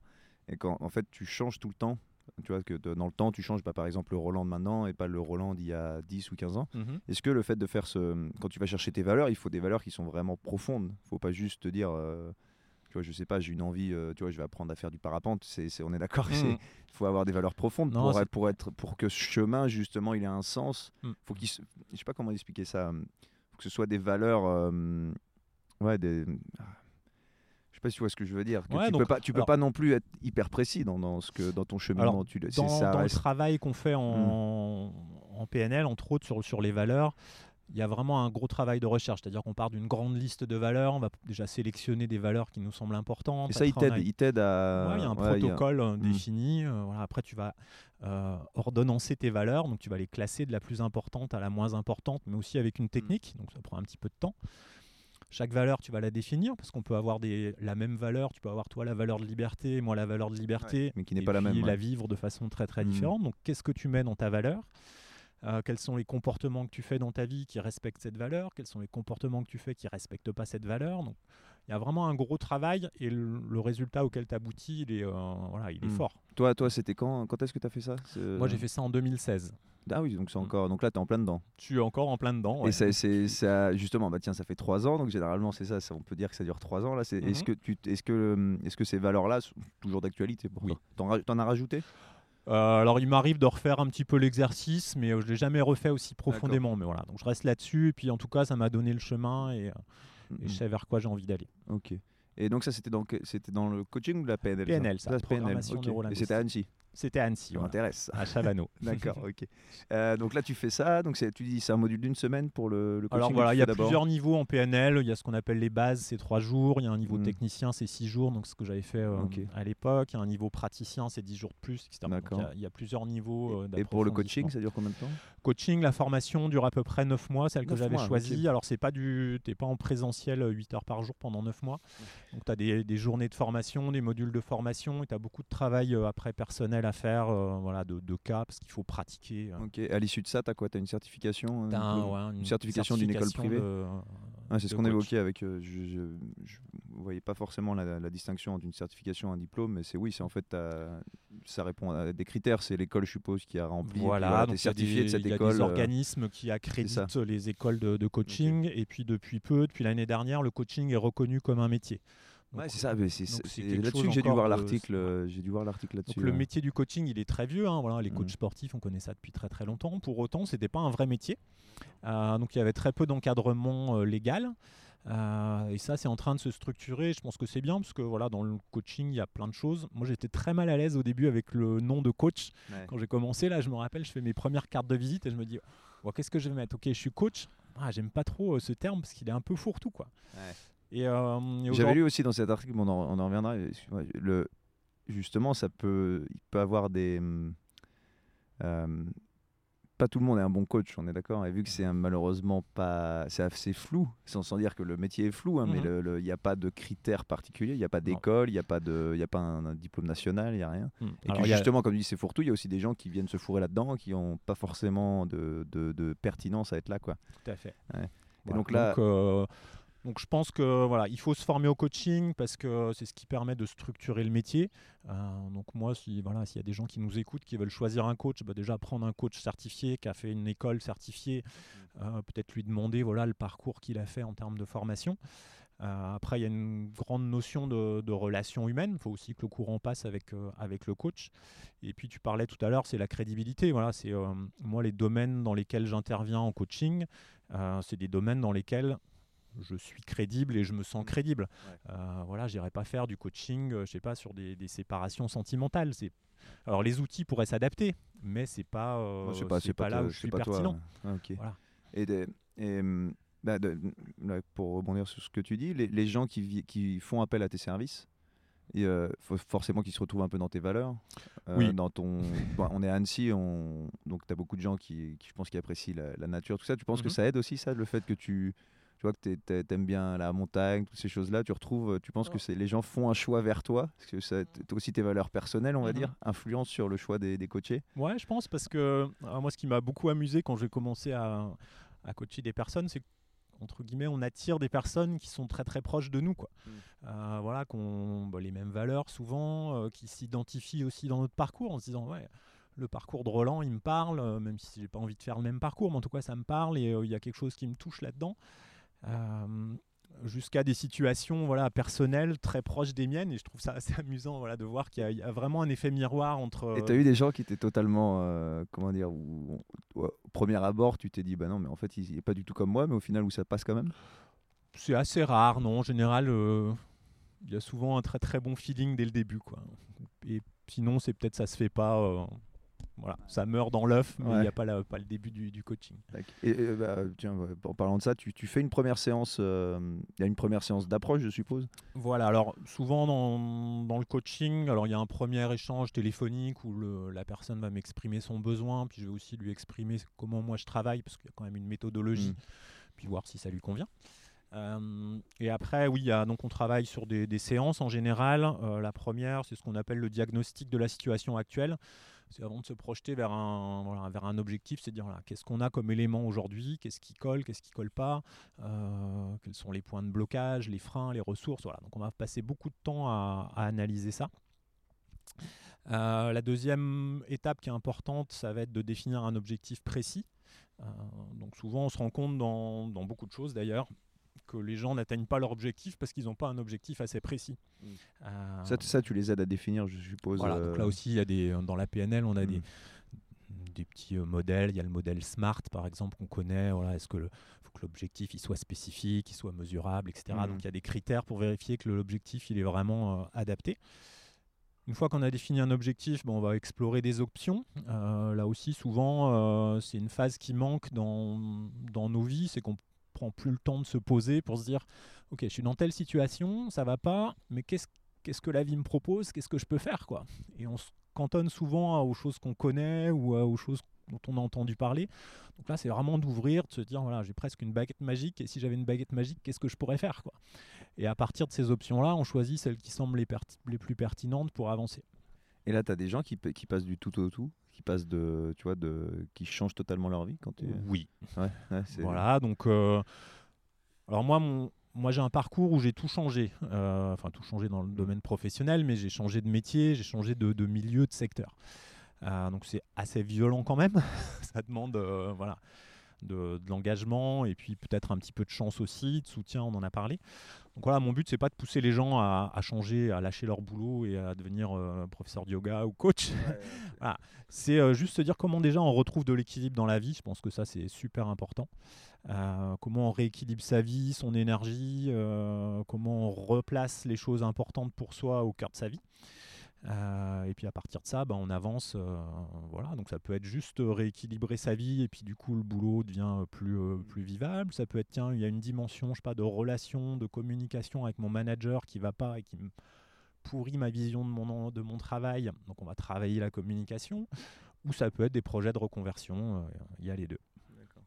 on va revenir sur. donc tu fais cette formation voilà, donc tu... euh, coaching, PNL. Donc tu es certifié, tu as ta voilà. certification et là tu dois te lancer. Voilà, et puis en parallèle, je me forme quand même aussi euh, à l'enseignement du yoga, parce que c'est le yoga qui m'a amené là, donc je me dis, il oh, y a quand même un truc que j'ai envie de partager de, de ce ouais, que j'ai ouais, vécu. Ça paraît, ça paraît logique, voilà. vu, vu, que ça a été le déclic pour toi. De, ouais, donc a... je passe voilà, pratiquement un an et demi euh, à me former, euh, à apprendre plein de choses voilà, en yoga. pour la formation de yoga, je pars en Indonésie pendant un mois. Euh, C'est voilà. une bonne excuse, ça. Donc belle expérience aussi. Ouais, je vais en. Indonésie, je vais faire là, c'est chouette. Et, Et t'es- encore, je dis Indonésie, mais c'était à Bali en fait. donc tu vois, encore, encore mieux. Quoi.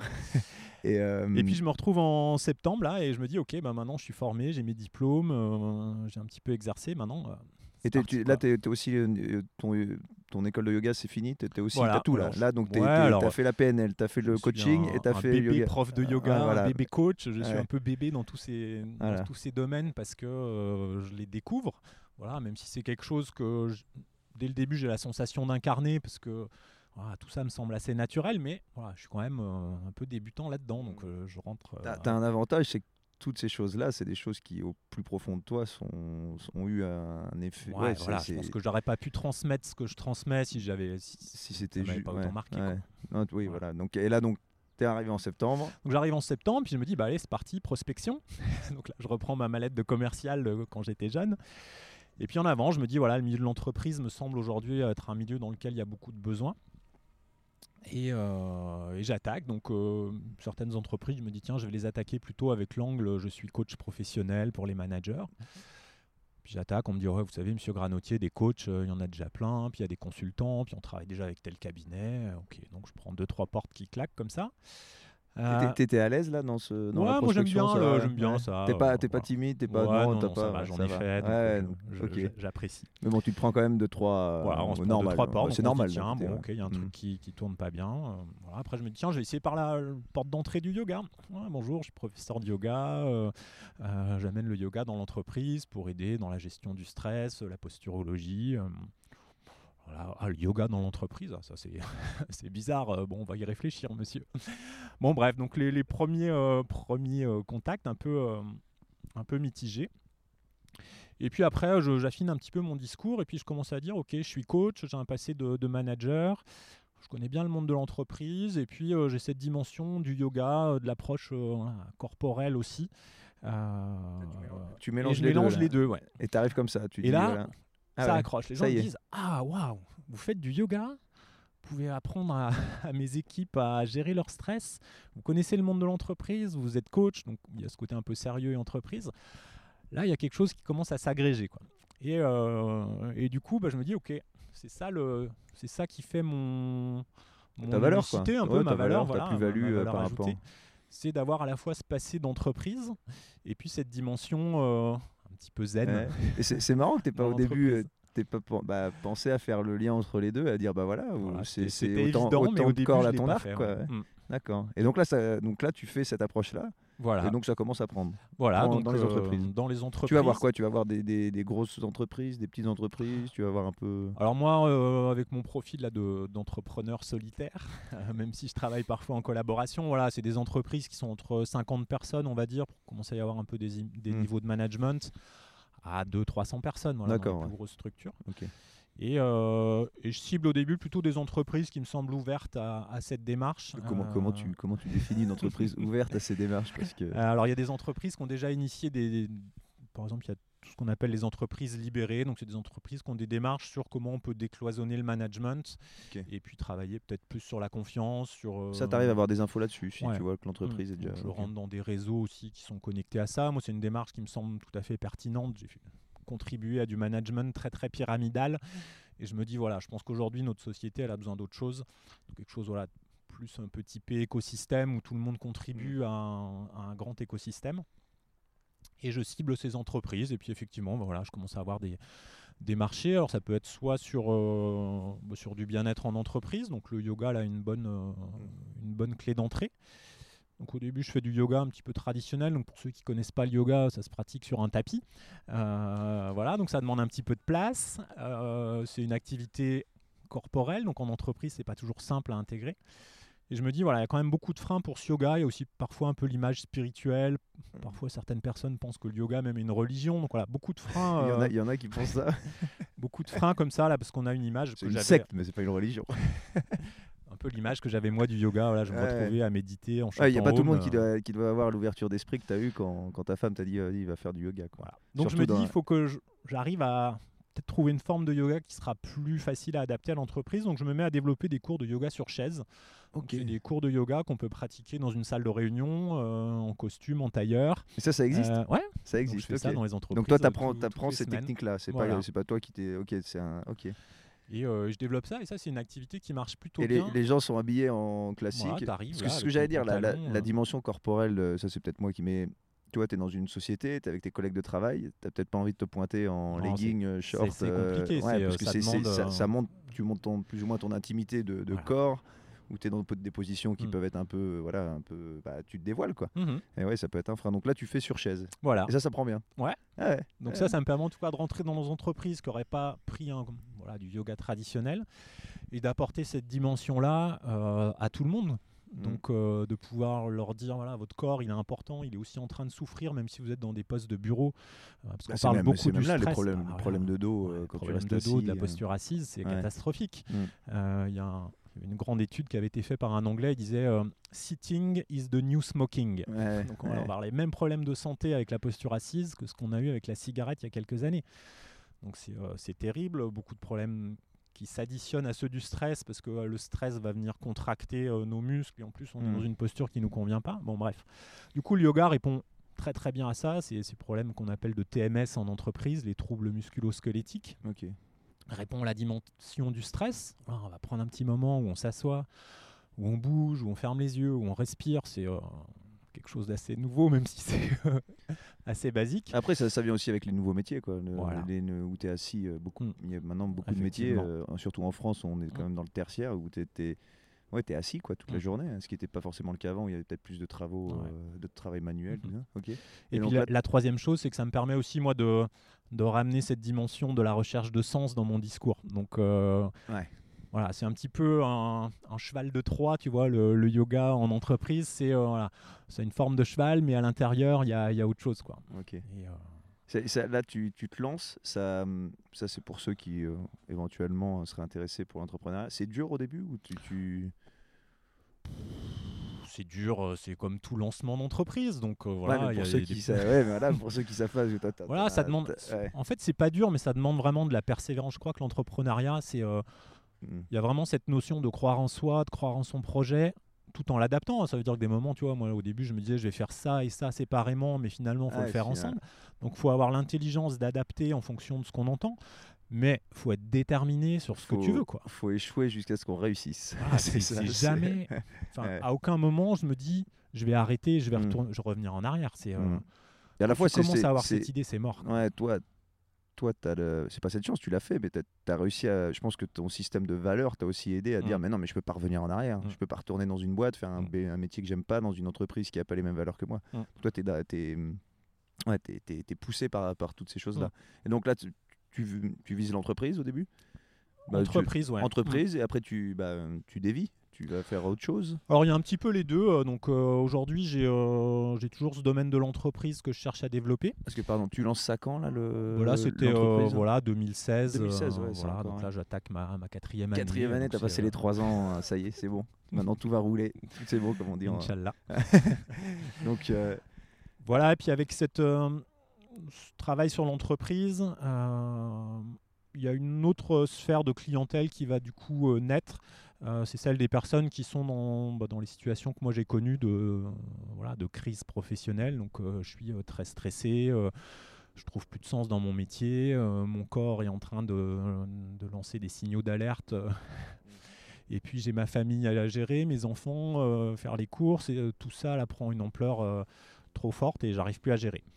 Euh, donc ça, c'est des personnes plutôt après que parfois je vois en entreprise ou dans mes cours de yoga et puis qui viennent me voir moi euh, dans une démarche individuelle et qui me disent Roland, j'aimerais bien que tu m'aides euh, parce que là, il faut que je rééquilibre des choses et que, que je retrouve. ça, tu, tu récupères beaucoup de clients comme ça en fait que tu as en entreprise et qui se disent mais en fait, bah voilà, ce, ce gars-là, il, il peut m'aider, Ouais. ils viennent te voir après Mm. dans la. Ouais, ok. Mm.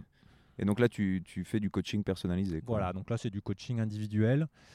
Et euh, bah voilà, on retrouve un petit peu tous ces outils. Euh, je pense que ce qui est intéressant, c'est d'avoir ces trois dimensions. En fait, c'est ce qu'on retrouve dans le yoga. Alors je me suis beaucoup inspiré, moi, dans, le, dans ma méthode de, de coaching, de ce que je retrouvais dans le yoga, en fait. Donc dans le yoga, il y a trois dimensions. Tu as ton mental, ton esprit, ton corps et ton cœur. Donc c'est si revenir à ça dans, dans le monde de l'entreprise où on est beaucoup sur notre mental aujourd'hui. Euh, donc, Qui bloque tout souvent. bah, qui- voilà, alors c'est ouais, un outil qui- extraordinaire, euh, Ouais. voilà, qui est, euh, qui est essentiel, qui nous permet de réfléchir, d'être passionné, d'apprendre, c'est super. Par contre, sa limite, c'est que quand il y a trop de paramètres, euh, il sature. Et notre mental, il a toujours envie de tout contrôler. Donc, euh, il y a un moment, voilà, il va commencer à tourner en rond. Donc, au début, c'est dans la journée. Puis après, c'est à 3 heures du matin, il se réveille, il nous réveille, et puis ça tourne. Voilà, on a tous connu ça. Donc, quand on en est là, ça veut dire que le mental, il est saturé et qu'il faut qu'on accède à d'autres ressources en nous. Donc, on a deux autres ressources au choix c'est le corps ou le cœur. Donc, après, on, a ce choix-là. Moi, j'aime bien la dimension du cœur. Je te disais tout à l'heure, dans, mes valeurs, euh, l'amour était euh, placé euh, assez haut. Et quand on est un homme, en tout cas pour moi, alors je ne vais pas Ouais. généraliser à tous les hommes, on mais c'est pas toujours simple ouais. dans notre société, quand on est un homme, d'exprimer cette notion d'amour. quoi. Hmm. Moi, j'ai été élevé Bah, c'est de la dans- vulnérabilité un peu. Il y a, y a Ouais, pas mal de choses.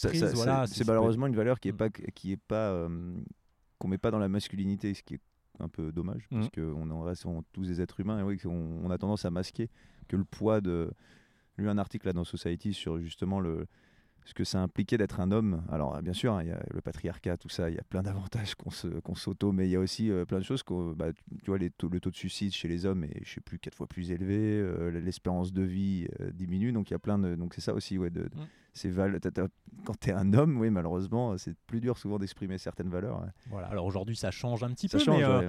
voilà, Bah, on est quand même dans ce moule où voilà, on doit être fort, on doit être euh, dur, on doit jamais montrer ça, qu'on est, triste, qu'on a on a peur. le poids, on a le poids, on doit ramener de l'argent, on doit faire ci, Ouais. ça, des, des choses qui sont, voilà, qui sont en train de changer, comme tu dis. Mais Et du coup, cette expression d'amour, euh, moi, je l'ai trouvée difficile euh, dans ma vie euh, quotidienne, personnelle, Mhm. professionnelle. Et, euh, et voilà, donc j'aime bien ramener aussi les gens à cette notion du cœur, de se dire, voilà, on a des sentiments, on a des émotions. euh, comment on peut trouver le meilleur moyen pour transmettre ça avec quelque chose qui nous convient? Voilà, par exemple, moi, par exemple, dire je t'aime, c'est quelque chose qui est un peu Mhm. compliqué pour moi. Du coup, dans ce que je fais aujourd'hui, j'ai l'impression de trouver un autre moyen de transmettre ça, euh, voilà, qui me convient mieux. Donc voilà, les émotions, c'est pareil en entreprise. Voilà, Ah ouais, c'est c'est ce que j'allais dire. les- peur, bah, c'est ça. d'être Tu triste. dois, tu dois euh, rien, tu dois rien c'est- retransmettre, quoi. C'est. tout ça, si tu le, voilà, c'est une cocotte minute. Moi, mon premier cours de yoga, je pense que c'est ça. C'est, euh, Hmm. il y a eu un principe de cocotte minute. Mes émotions, je les ai fermées à double tour. Et puis il y avait le chauffage dessous là, le gaz. Et puis c'est parti en ébullition. Et puis euh, voilà, marrant, c'est parce que- c'est Ouais, parce que c'est ton corps en fait qui t'a fait ressortir euh, Mm. bah, ce qu'il y avait dans ton cœur et puis ton, qui a fait briser, qui a, qui a fait sauter le verrou mental, quoi. voilà. Tout ça en une Donc, séance notre- de yoga. Donc voilà, ces trois dimensions, c'est ce que j'essaye aussi d'apporter euh, aux personnes, c'est de dire voilà, on n'est pas qu'un mental, Mm. euh, et puis il faut arriver à que les trois là soient alignés. Ça doit être hyper compliqué parce que c'est à l'encontre de tout ce qu'on nous enseigne depuis le. Tu vois, à l'école, tu dois pas avoir d'émotion parce Mm. que t'es, tu vois, on Mm. te dit. euh, tu dois ah, assis, chaque pas fois, je parle, à chaque fois, je, je- ouais, voilà, mais sur chaque podcast, je crois que je reviens à l'école, je, taille l'école parce que moi j'ai vécu ça très mal parce qu'on te- Mm. on, on te, fait- on te refoule tout ce que t'es en fait, tout ce qui fait de toi une Mhm. personnalité. On dit bah non, tu fais ça puis tu fais comme tout le monde. Voilà. Et après au travail, c'est pareil, les émotions, tu n'as pas de place pour les émotions, ce qui est une bonne chose. On est d'accord que la colère, tu commences à exprimer de la, de la colère euh, dans une entreprise ou dans une dans la société, c'est pas forcément bon, mais oui, de ne pas pouvoir. euh, de pas pouvoir, oui, de, Mhm. tout ce là, même la colère, tu vois, tu dis on Ouais. ne doit pas exprimer la colère. Alors après, c'est la manière de Ouais, l'exprimer qui peut ouais, être pardon, mauvaise, mais oui, tu peux quand tu es en colère parce Mm. que quelqu'un a bafoué tes valeurs, Oui, bah, tu dois l'exprimer aussi. Il faut l'exprimer Ouais, parce que sinon c'est pareil, manière, tu ouais. gardes ça. Donc Mm. après, voilà, faut pas, euh, Mm. faut pas en venir au point ou faut pas hurler ou pas insulter la Ouais. personne. Mais il y a des manières d'exprimer euh, tes émotions de façon euh, collaborative. Mm. Donc T'as ça, le droit- le t'as le droit, t'as le droit d'avoir des Voilà. émotions. Moi, je dis à mes même- coachés, voilà, le moteur. jour où tu es en colère, exprime ta colère. Mm. Et ça, t'apprends, t'apprends aux gens à, mm, Ouais, à justement aussi. à, euh, à voilà, dire alors déjà- calmement, en fait, calmement. T'es en colère à l'intérieur de toi. Il y a des choses qui te révoltent, mais tu dois arriver à l'exprimer de manière euh, Mm.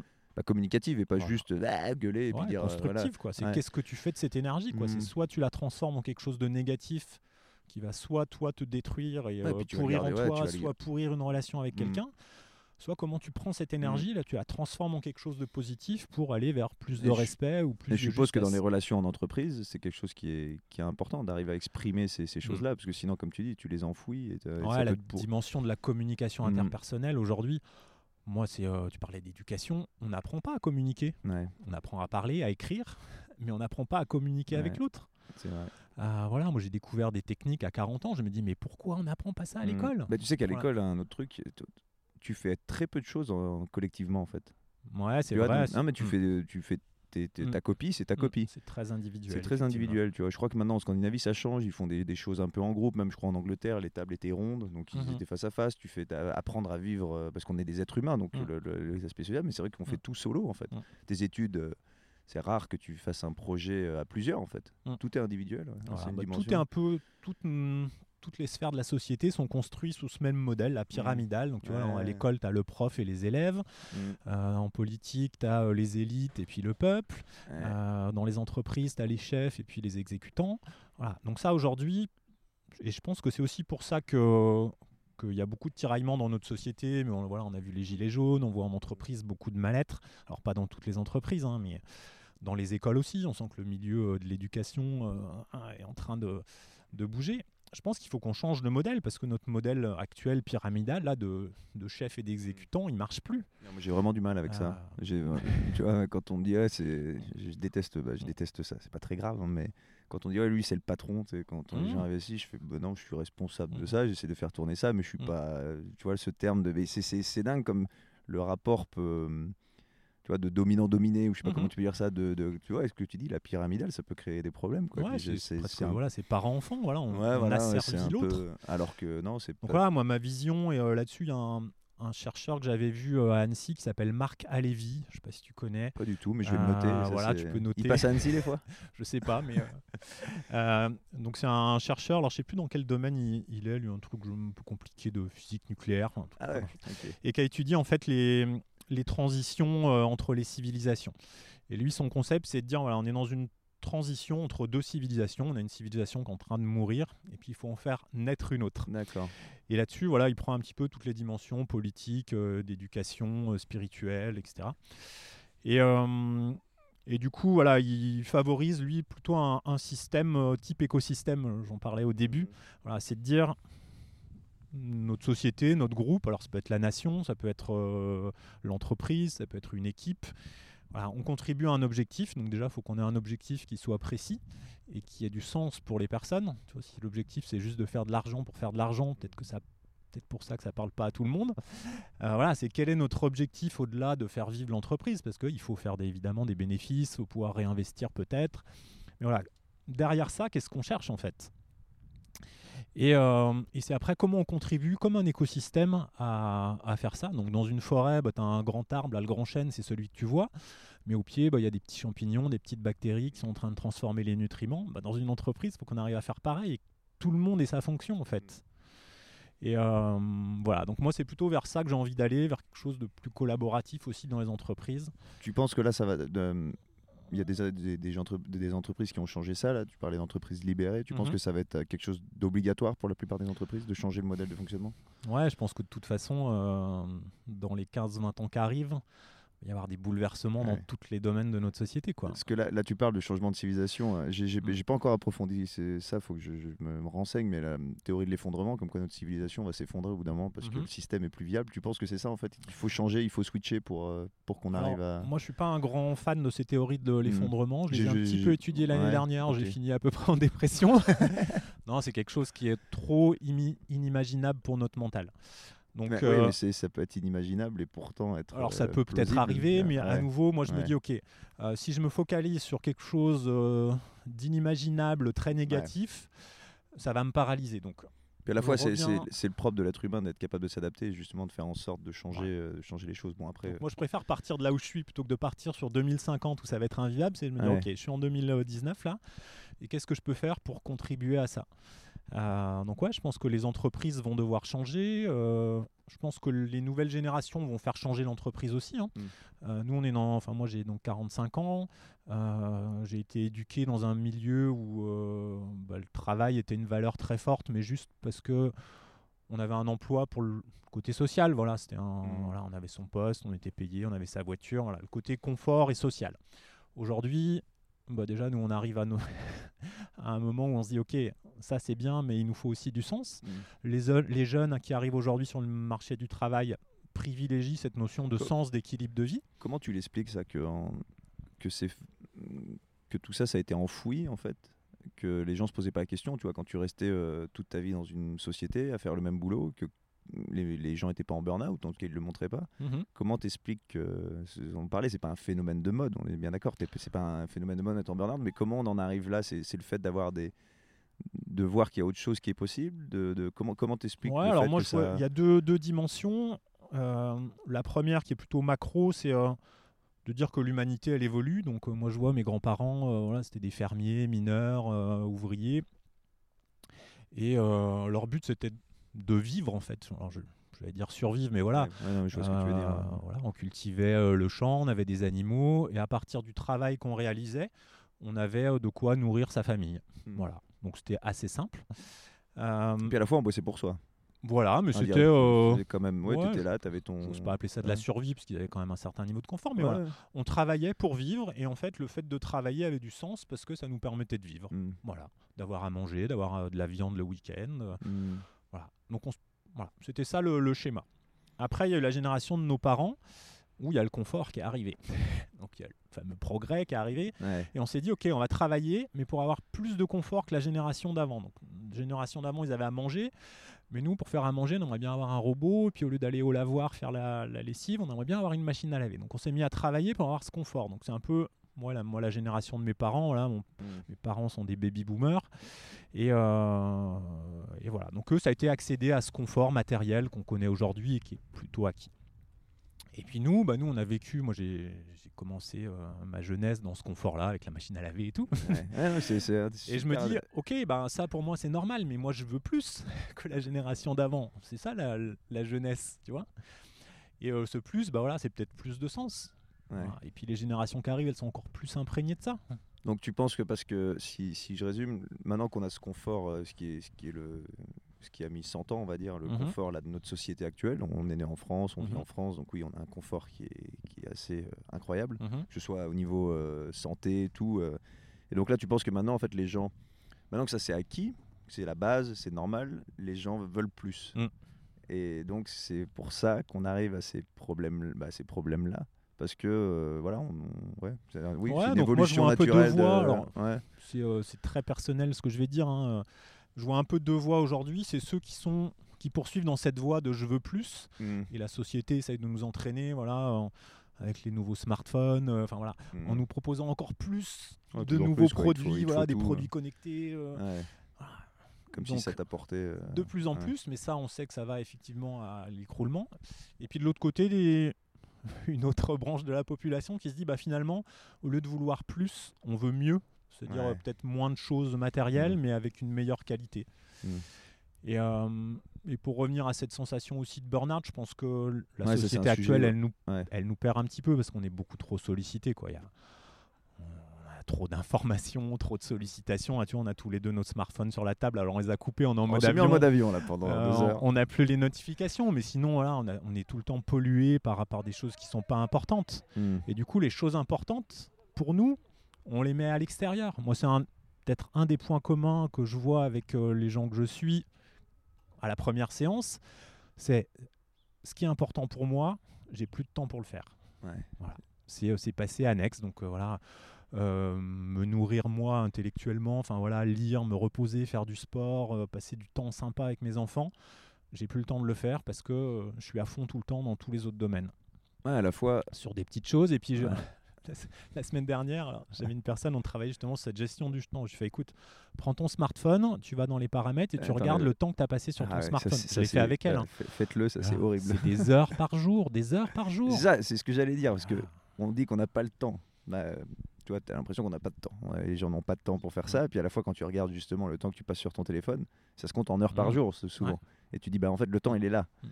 Et le temps, il est là à scroller ton écran, à regarder des, Ah. des bêtises. Moi, le- moi, le premier, hein, tu vois, je- je- j'ose pas trop regarder là, mais, mais voilà, il y a des moments où tu, ouais, tu fais ça machinalement et c'est autant de temps que tu perds à te nourrir, comme tu dis, intellectuellement, physiquement. à- Les gens qui, par exemple, qui disent, euh, oui, j'ai pas le temps de cuisiner, et puis qui passent trois heures sur leur téléphone, tu dis, bah, quand même, il y a peut-être un petit truc, euh, tu vois, cuisiner un repas, ça prend Mhm. 15 minutes.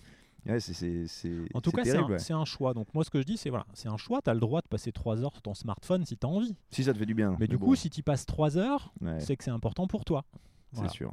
Alors après, c'est pas parce que tu passes du temps sur le smartphone que c'est inutile non plus. hein. Ouais. Voilà, euh, on peut écouter un magnifique podcast de. Gonzo et euh, Ouais. s'enrichir. Non, on peut Voilà, lire des choses, on peut lire des choses très voilà, on peut lire des intéressantes. choses, on Après, peut échanger. Les réseaux sociaux, aussi Comme tout, c'est l'usage que tu fais, euh, l'usage que tu L'usage fais. que tu fais, attention. La Mm. télé, pareil, je crois que la moyenne c'est 3 heures par Français Et par bah, jour. maintenant ça baisse, mais c'est faut maintenant faut Ouais, compter en temps d'écran parce que le temps que tu passes Mm. pas, maintenant tu Mm. le passes sur bah, les gens qui regardent peut-être moins la télé, le passent sur YouTube, sur Netflix. bon, c'est de la télé quand même. hein. Ok. Et Donc voilà, gestion. Pour moi, le temps. Quelqu'un qui m'avait marqué, il m'avait dit. Tu as le même nombre d'heures dans ta journée que Einstein, Mandela et Martin Ouais, Luther ça, King. ouais. Je fais waouh Mais pourquoi ils ont fait ça et moi je fais ça Donc Ouais. voilà, c'est qu'est-ce que tu fais avec ton temps en On a fait, tous ça, la 24 question. heures dans une journée, c'est à toi Ah. de savoir. Et euh, tu peux prendre, tu, tout le monde peut prendre 5 minutes là pour se poser, euh, fermer les yeux, respirer, regarder le ciel bleu. euh, le soir, quand tu rentres, passer un petit moment avec tes enfants de qualité. Voilà. C'est marrant que tu dis ça parce que dans notre société actuelle, on a l'impression qu'il faut tout le temps faire des choses. Mm. Tu vois, tu parles, euh, oui, Martin Luther King, mais Mm. à la fois, il faut aussi prendre, des prendre du temps pour rien faire. Ouais. Ça fait du bien, mais Pour de vraiment rien faire, de ne pas être sur son téléphone, de rien faire, de Mm. juste aller se balader ou juste rien faire. Ça, comme tu dis, s'allonger, c'est vrai que c'est des... beaucoup de gens le perdent, ça. Bah, Mhm. même, même moi, euh, tout le monde, euh, bah, tout le monde, on est là, on, on croit qu'il faut toujours faire quelque chose en fait. Et toi, t'as- t'invites invites plus les gens à aussi prendre du temps euh, comme ça, du temps libre. Ouais, c'est être plutôt que faire. Ouais, c'est Voilà. ça. Alors Ah après, ouais. on est obligé de faire, hein, on est obligé d'aller faire les courses, des enfants, tu Ouais. voilà, il y a des choses que tu es obligé de faire et euh, elles contribuent aussi à ce que tu as voulu. Voilà, Mm. moi je dis, euh, bah voilà, quand je travaille, je travaille parce que j'ai envie d'avoir de l'argent, parce que ça me permet de me payer mes vacances. Mm. Donc voilà, des moments, il y a des choses dans le travail que j'aime un peu moins, mais elles me permettent quelque chose. Donc déjà, quand on se dit pourquoi je fais les choses, ça permet de déjà d'avoir une meilleure vision de son activité. Et puis voilà, ouais, on peut prendre le temps. euh, voilà, moi je sais que j'aime le soir, j'aime bien me poser 5 minutes. Euh, je sors dehors là auprès de mon cerisier et puis euh, je respire. J'ai une petite technique de respiration euh, que j'aime Ah, bien. J'ai vu que tu faisais de la cohérence cardiaque. Cohérence cardiaque, ouais, j'ai vu ça. J'ai fait un stage de jeune là, Mhm. et on a, c'était euh, Servan Schreiber, je crois, qui, Ouais. avait, qui avait fait un, truc comme ça sur la cohérence Voilà. cardiaque. C'est assez Mm. dingue quand même. Mm. C'est fou. Pour ceux qui connaissent pas, je vous invite à regarder la cohérence cardiaque. C'est très simple. C'est en fait tu, tu remets ta, tu contrôles un peu, tu remets ta, euh, comment dire, ton rythme cardiaque à à- comment dire à plat on va dire Voilà, l'idée, c'est de- c'est pas à plat parce que sinon tu meurs mais que de rentrer dans un état de ton cœur qui est idéal en fait. Ouais. Donc notre cœur, il a 40 000 neurones, donc c'est un petit cerveau. Donc on a trois cerveaux, hein, notre gros cerveau dans Ouais. la tête là, celui qui tourne en rond des moments. l'estomac, intestins. Et puis on a aussi notre cœur. Donc l'idée c'est d'utiliser l'intelligence du cœur. Donc on va le mettre en forçant notre respiration à 6 cycles par minute. Donc c'est 5 secondes d'inspiration, 5 secondes d'expiration. il y a des applications pour Ouais, ceux des applications, pour, euh, c'est faire super simple. C'est voilà, on compte 1, 2, 3, 4, 5 euh, pour inspirer, 5, 4, 3, 2, 1 pour expirer. Voilà. Et donc après ton rythme cardiaque Et se ton met, euh, cœur se met dans un état qui est idéal. Et ton cœur, en fait, peut agir sur ton cerveau. Donc, Mm. il va communiquer au cerveau que lui, il est dans une situation idéale. Donc, il va envoyer des messages hormonaux, euh, Mm. voilà, nerveux, électromagnétiques, etc. Et le cerveau va recevoir ces informations en se disant Waouh, si le cœur est bien, c'est- ouais, que ça doit être bien. Donc lui va envoyer aussi des informations hormonales au corps pour euh, se relâcher. Donc on va activer notre système parasympathique et c'est moi c'est l'outil le plus puissant en respiration que je connaisse quoi. Ouais, C'est euh, voilà quand on pratique. Ça, Moi, en une minute, je suis. euh, Ouais, et il faut que je m'y mette, ça c'est un des... Mm. Parce que j'ai fait, euh, j'ai fait un atelier, euh, la méthode Wim Hof, je sais pas si tu as eu mhm. l'occasion Ouais, de le bon, faire. hein. J'en ai fait un aussi. Ouais, bah voilà, et, euh, et donc tous ces trucs de respiration, là, c'est fou. Et ce système parasympathique, quand Mm. tu dis que tu peux contrôler ton. En fait, c'est un peu ton niveau de stress que tu contrôles. Voilà. Quand ton Mm. cœur il se remet à plat, Mm. bah, ton, ton corps se dit Ah, c'est bon là, cool. Mm. Et c'est quelque chose, c'est fou. hein. Mm. C'est fou. Et pour les, pour les, pour les sceptiques, pour ceux qui pensent que bah, le yoga euh, c'est des conneries, que la respiration, la méditation, c'est prouvé ça. C'est des choses qui sont Ah là, scientifiquement de- prouvées.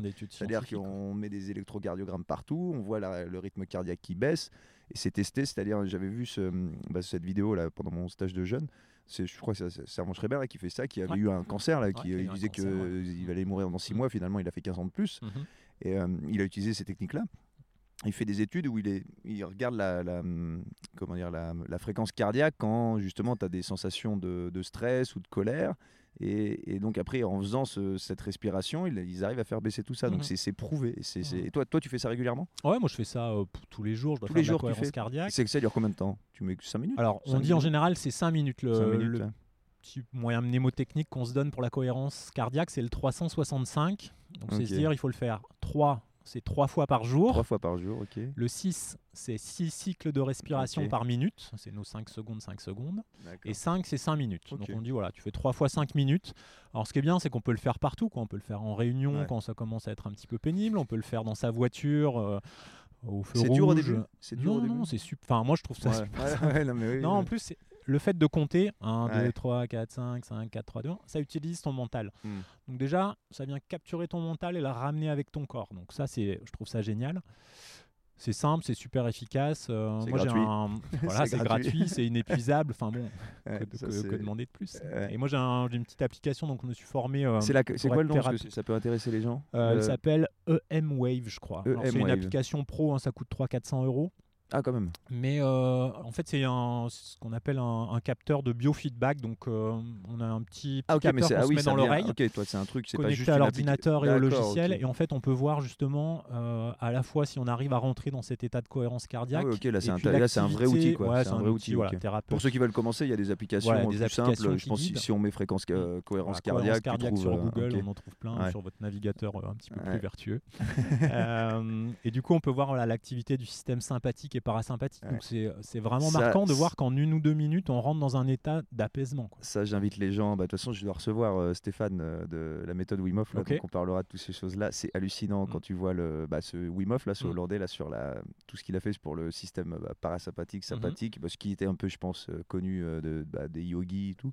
Et lui, il a fait, il a fait tester dans des universités en Hollande. C'est hallucinant. hein. Mhm. C'est hallucinant de dire que tu peux contrôler ton système Mhm. nerveux, que tu peux avoir, un- ton corps peut avoir une influence, que tu peux contrôler des choses qui ont pensé incontrôlables. ouais. Mhm. C'est assez fou. Et moi, je trouve ça génial, tu vois, aujourd'hui, c'est que donc, la science a beaucoup avancé et en fait, on est en train de, de montrer les effets de choses qui ont été inventées il y a 2, 3, 4 000 ans. Quoi. Et je me dis, bah, les mecs, l'intuition qu'ils ont eue, mais c'est ouais.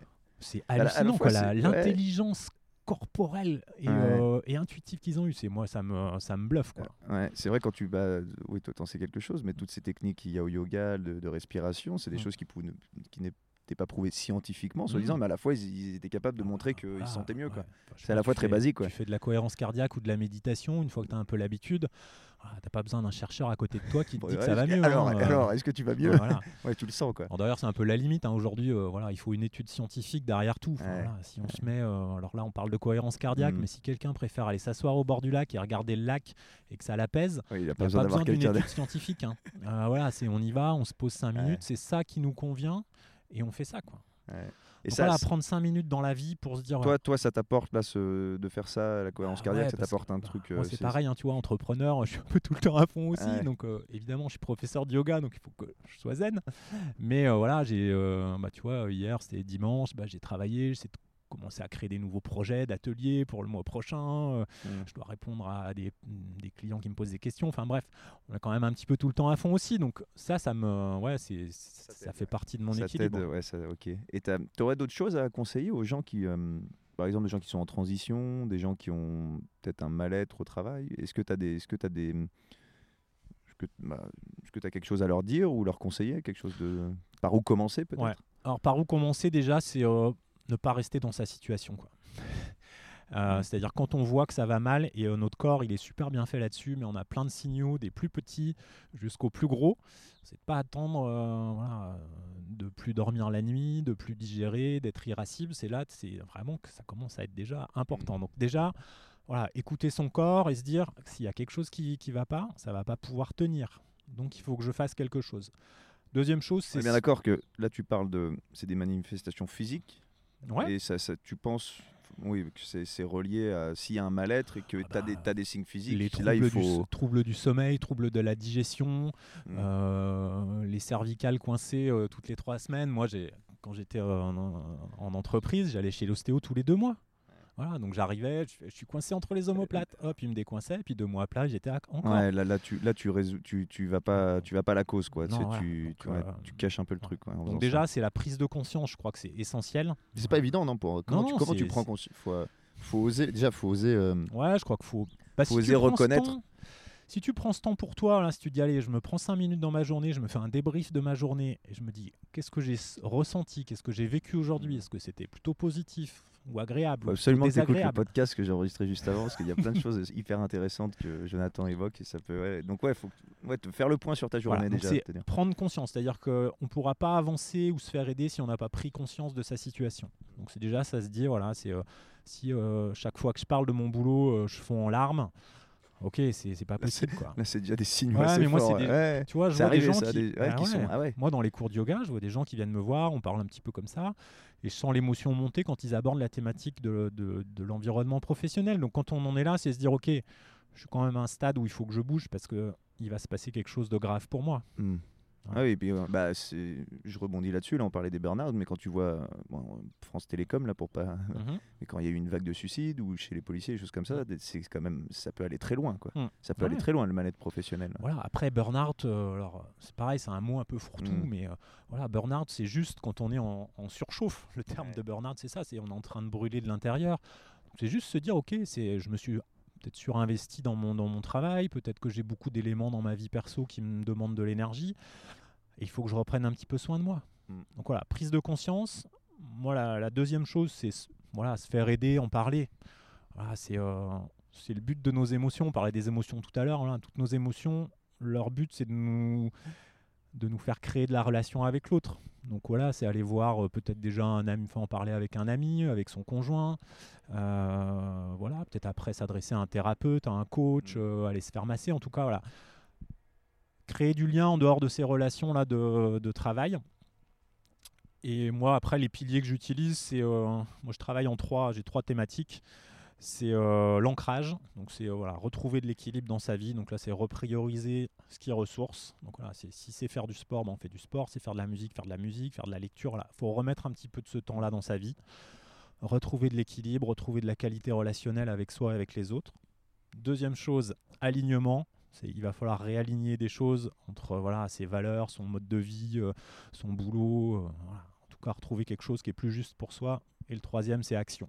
Voilà. Donc, Ouais, ancrage, alignement, Et action. ça se fait dans cet ordre-là, quoi. Voilà, bah ouais, parce qu'il faut repartir de Mm. soi et de déjà d'être bi- voilà, bien ancré. C'est comme une posture de yoga, quoi. C'est euh, tu fais une posture d'équilibre. Si ton pied il est mal mis, Mm. ta posture elle tient pas. Donc c'est commencer par ce Donc, qui t'ancre, Ancrage, ancrage, alignement, alignement, action. action. Ouais, ça, paraît le- ça paraît simple, mais à la fois, c'est- Mais voilà, faut en parler, faut, faut s'ouvrir aux autres. Souvent, quand on est dans ces situations, et moi je l'ai vécu aussi, on a plutôt tendance à se renfermer. Euh, le week-end, quand euh, les amis nous disent alors Roland, comment ça se passe ta semaine de boulot? On n'a pas envie d'en parler. Donc voilà, on, on a cette, ce- voilà, cette protection, ce renfermement qui se crée petit à petit. Voilà, faut essayer de passer au-delà et puis, euh, et puis de parler avec ceux qui nous aiment et qui nous sont proches. Quoi. Et pour ceux qui, qui ont pensé, ou qui peut-être non d'ailleurs n'ont jamais pensé à ça, est-ce que d'aller voir un coach, ça s'adresse à qui? À tout le monde. Tout le monde, non, mais c'est ça, ouais, non, mais c'est important. Voilà, ouais. c'est euh, pour un coach. Pour moi, je me vois comme un. On parlait tout à l'heure de, de guide de haute montagne. C'est un peu ça. Là, on part d'un point, on va à un autre. Donc Mm. on pourrait dire un passeur. Tu vois, moi j'ai l'impression des moments d'être un passeur, c'est-à-dire quelqu'un qui est sur une rive là, il est bloqué parce qu'il y a une rivière et il est à pied. Voilà, on prend un petit peu de barque et puis on traverse et puis on, après il peut recontinuer son chemin tout seul. Ce que j'aime dans la relation de coaching, c'est que c'est, c'est temporel, c'est-à-dire que quand on commence un coaching, on se dit ok, on part de là, on va là, et puis après euh, on arrête. Alors après, ça n'empêche pas de refaire un autre coaching, mais voilà, c'est pas une. euh, parfois, dans certaines thérapies, on est un petit peu dépendant du thérapeute euh, toute sa vie. Là. Le but du coaching, c'est de, voilà, de remettre la personne en selle, Ouais, de lui un- redonner les début, rênes. T'as t'as un début, une fin avec un objectif, quoi. Ouais. Donc c'est bien. Et après, le, le but, c'est que la personne, voilà, elle est, elle ait repris l'énergie et la, la direction, et après, elle y va toute seule, quoi. Moi, quand les gens ils me disent on arrête parce que parce que c'est reparti, je suis heureux, quoi. Tu vois, aujourd'hui, j'ai une personne là qui reprend le travail après un burn-out. Je suis heureux, quoi. Je sais qu'il nous restera peut-être une petite Quand tu- séance pour affiner. Quand tu fais bien euh, ton boulot, tu perds ton boulot, quoi. Ouais, c'est un peu Ah, ça, mais- mais, c'est euh, beau, quoi. Alors Ah, après, ouais. c'est pas que mon boulot. Hein. La Ouais, personne, non, elle a sûr. bossé. euh, Ouais, ouais. et, euh, et voilà, après, c'est jamais fini, mais voilà, il y a ça. euh, Donc important. tout le monde peut faire appel à tes services, au service d'un coach. Mhm. Euh, ça peut être pour. Alors toi, tu es plus axé sur le professionnel. Ouais, voilà, c'est mais- alors c'est beaucoup l'équilibre entre la vie perso et la vie professionnelle, et puis comment on remet du sens dans son Mm. activité professionnelle. À la fois, quand tu touches à la vie professionnelle, le- le- c'est le problème quand tu es dans une situation où, euh, comme tu dis, les gens sont en larmes quand ils parlent du boulot, c'est que ça a une influence sur ta vie euh, perso Mm. qui est assez hallucinante. Parce que tu passes ta, ta semaine à travailler, donc c'est Mm. quand même la moitié de ta, la moitié de ta vie quasiment. Mm. Euh, ouais, donc c'est- Ah, toujours le plus gros pôle. hein. Moi, j'ai un Ouais. ou- un, petit outil de diagnostic. Là, le temps Mm. qu'on passe dans les différentes sphères de sa vie, le boulot, c'est toujours le plus. hein. Donc, euh, si ça, ça cloche, Ouais, ou alors si tu as, Hmm. si as réussi à, à ne plus. euh, oui, oui, non, mais oui. Et euh, est-ce que tu voulais rajouter, est-ce qu'il y avait des, un sujet que tu voulais aborder ou des choses que tu voulais dire? Parce qu'on est à. Je regarde toujours un peu l'heure, je vois pas. Il y a le soleil maintenant. Euh, Bah, écoute, une si, heure- euh, 1h30. si, je crois, si devais finir, Ouais. moi je voudrais revenir sur cette phrase de, de Gandhi que tu as citée au début, soit le changement que tu veux voir dans le monde. Et je pense que si tout le monde reprend cette phrase-là, on devrait faire quelque chose de beau, Ouais. quoi. Déjà individuellement, c'est-à-dire reprendre la responsabilité de sa vie, euh, se dire voilà, bah, s'il y a des choses qui vont pas dans ma vie, bah allez, faut que je me mette au boulot et Mm. puis que, que je m'y attaque pour que ça aille mieux et pour que ça me corresponde. Ça peut être le, le boulot, mais ça peut être les relations avec, euh, avec ses proches, ça peut être euh, sa santé, ça peut être voilà, Mm. plein de choses. Et puis pareil, un- pour ce qui est un petit peu plus vaste, là, euh, de se dire, voilà, qu'est-ce que moi je peux faire aujourd'hui avec mes moyens, dans mon environnement? Tu vois, quand j'étais jeune, je me disais, Pff, j'aimerais bien faire de l'humanitaire, tu vois, sauver euh, Mm. euh, la sécheresse et la malnutrition en Afrique, tu vois, c'est ces grandes thématiques. euh, Voilà. Et aujourd'hui, je me dis, non, mais euh, en fait, chaque fois que tu fais ça, tu perds ton temps et tu perds ton énergie. quoi. C'est. T'es là, voilà, t'es à Annecy, tu as un, un petit microcosme autour de toi. C'est qu'est-ce que tu peux faire de bien là-dedans Mm. Ce que tu es en train de faire en ce moment. ce que j'essaye le, le mieux possible. Alors c'est pas toujours parfait, mais voilà, en tout cas c'est un chemin et je crois que voilà, au travers de mon activité, ça me, je me fais progresser aussi quoi. Mm. Et je pense que ça c'est important de se dire euh, ce que je suis en train d'amener aux autres, bah, les autres me l'amènent aussi à moi Mm. quoi. Parce que si je travaille sur ces thématiques retrouve de, le- de on- déséquilibre, On retrouve l'écosystème, chacun se Ouais, nourrit de. voilà. ouais. et moi, voilà, des moments je propose des exercices à mes, à mes coachés, puis je me dis, ah, Roland, c'est vraiment l'exercice dont tu as besoin en ce moment, donc vas-y, fais-le aussi. quoi. Voilà, donc c'est. Voilà, ouais, l'écosystème, c'est beau, je trouve. Ouais. Voilà. Ah, c'est une belle. Et euh, c'est à la fois un écosystème, c'est à la fois super solide, Mm. tout le monde entre agit, et puis à la fois fragile. Donc Ouais. euh, Ah, c'est bien résumé. voilà. Et euh, je pose une question. Est-ce que si tu devais refaire euh, ton parcours, tu le referais de la même manière? Alors, je sais pas si je leur ferais de la... Enfin, la réponse euh, Mm. intuitive, c'est oui. Enfin, Ouais. Il n'y a rien que je veux changer. Alors, peut-être qu'à un moment, je ferai d'autres choix pour des raisons X ou Y, mais euh, en tout cas, je regrette rien. Il n'y a aucun moment où je me suis dit, je repars en arrière, ou. Ouais, c'est. euh, voilà. faut regarder devant. Voilà, on- le passé, bah, c'est bien, il faut s'en nourrir, c'est des, des expériences, des acquis. Mais on est maintenant là, on est euh, aujourd'hui, on est le lundi euh, 9 septembre. et, euh, et voilà, c'est entre maintenant et l'avenir que ça se joue. Quoi. D'accord. Donc ouais, tu vois. Et puis ça, à la fois, c'est ce que parce que je posais un peu la question. les- tu te rends compte que le parcours et les expériences de, que tu as eues dans le passé font la personne que tu es maintenant. Tu vois. Mm. Que tout ce que tu ton vécu d'entreprise t'amène à maintenant à justement pouvoir, pouvoir en parler et puis changer les choses. Ouais, C'est comme un grand sais, euh, quand tu commences un pulse, là, tu mets des pièces. Mm. Puis il y a un moment où ça fait deux heures que tu bosses sur ton pulse et euh, tu sais pas trop à quoi ça ressemble. quoi. et puis il y a un moment où voilà, hop, tu mets des petites pièces dans les trous. Là, tu fais Ouais. waouh, Ah, ça y est, ça, commence à prendre forme. quoi. Mm. Donc là, j'en suis un peu là à ce. Waouh, ça commence à prendre forme. et c'est chouette, quoi. Et en tout cas, qu'on soit entrepreneur, salarié, dirigeant, indépendant, voilà, Mm. on n'a pas le droit de détruire sa vie pour son boulot, quoi. Et puis, il y a plein de choses à faire passionnantes dans le boulot. Tu vois, là, on est lundi. Je voyais une amie sur les réseaux sociaux, elle disait. euh, ouais, bah c'est bizarre parce qu'il y a des jours on est super heureux, puis le lendemain c'est lundi. et moi je me dis, mais en fait, j'ai plus vraiment de lundi, de week-end, de vacances, Ouais, de pas de que- vacances. ouais. C'est voilà, c'est euh, et ça c'est chouette, je trouve quand, quand lundi matin tu pars au boulot et, euh, et tu dis je suis content d'y aller. Mm. Ouais. Voilà, c'est chouette. Et puis quand tu rentres chez toi le soir et que tu te dis bah, je suis content de rentrer pour revoir ma famille, bah, c'est chouette Mm. aussi. Donc, Ouais, euh, puis voilà. c'est toutes des choses que toi, t'as- bah, c'est ce que tu disais, c'est qu'en fait, as été, c'est toi qui as fait tout ça, en fait. Mm. C'est pas quelqu'un d'autre qui l'a fait pour toi, c'est toi qui as pris la décision. Ancrage, alignement, Voilà. action, c'est ça. bon, Euh, bah, merci Roland, c'était très cool. Merci Et à toi. puis à bientôt alors. Ok, Salut. au revoir.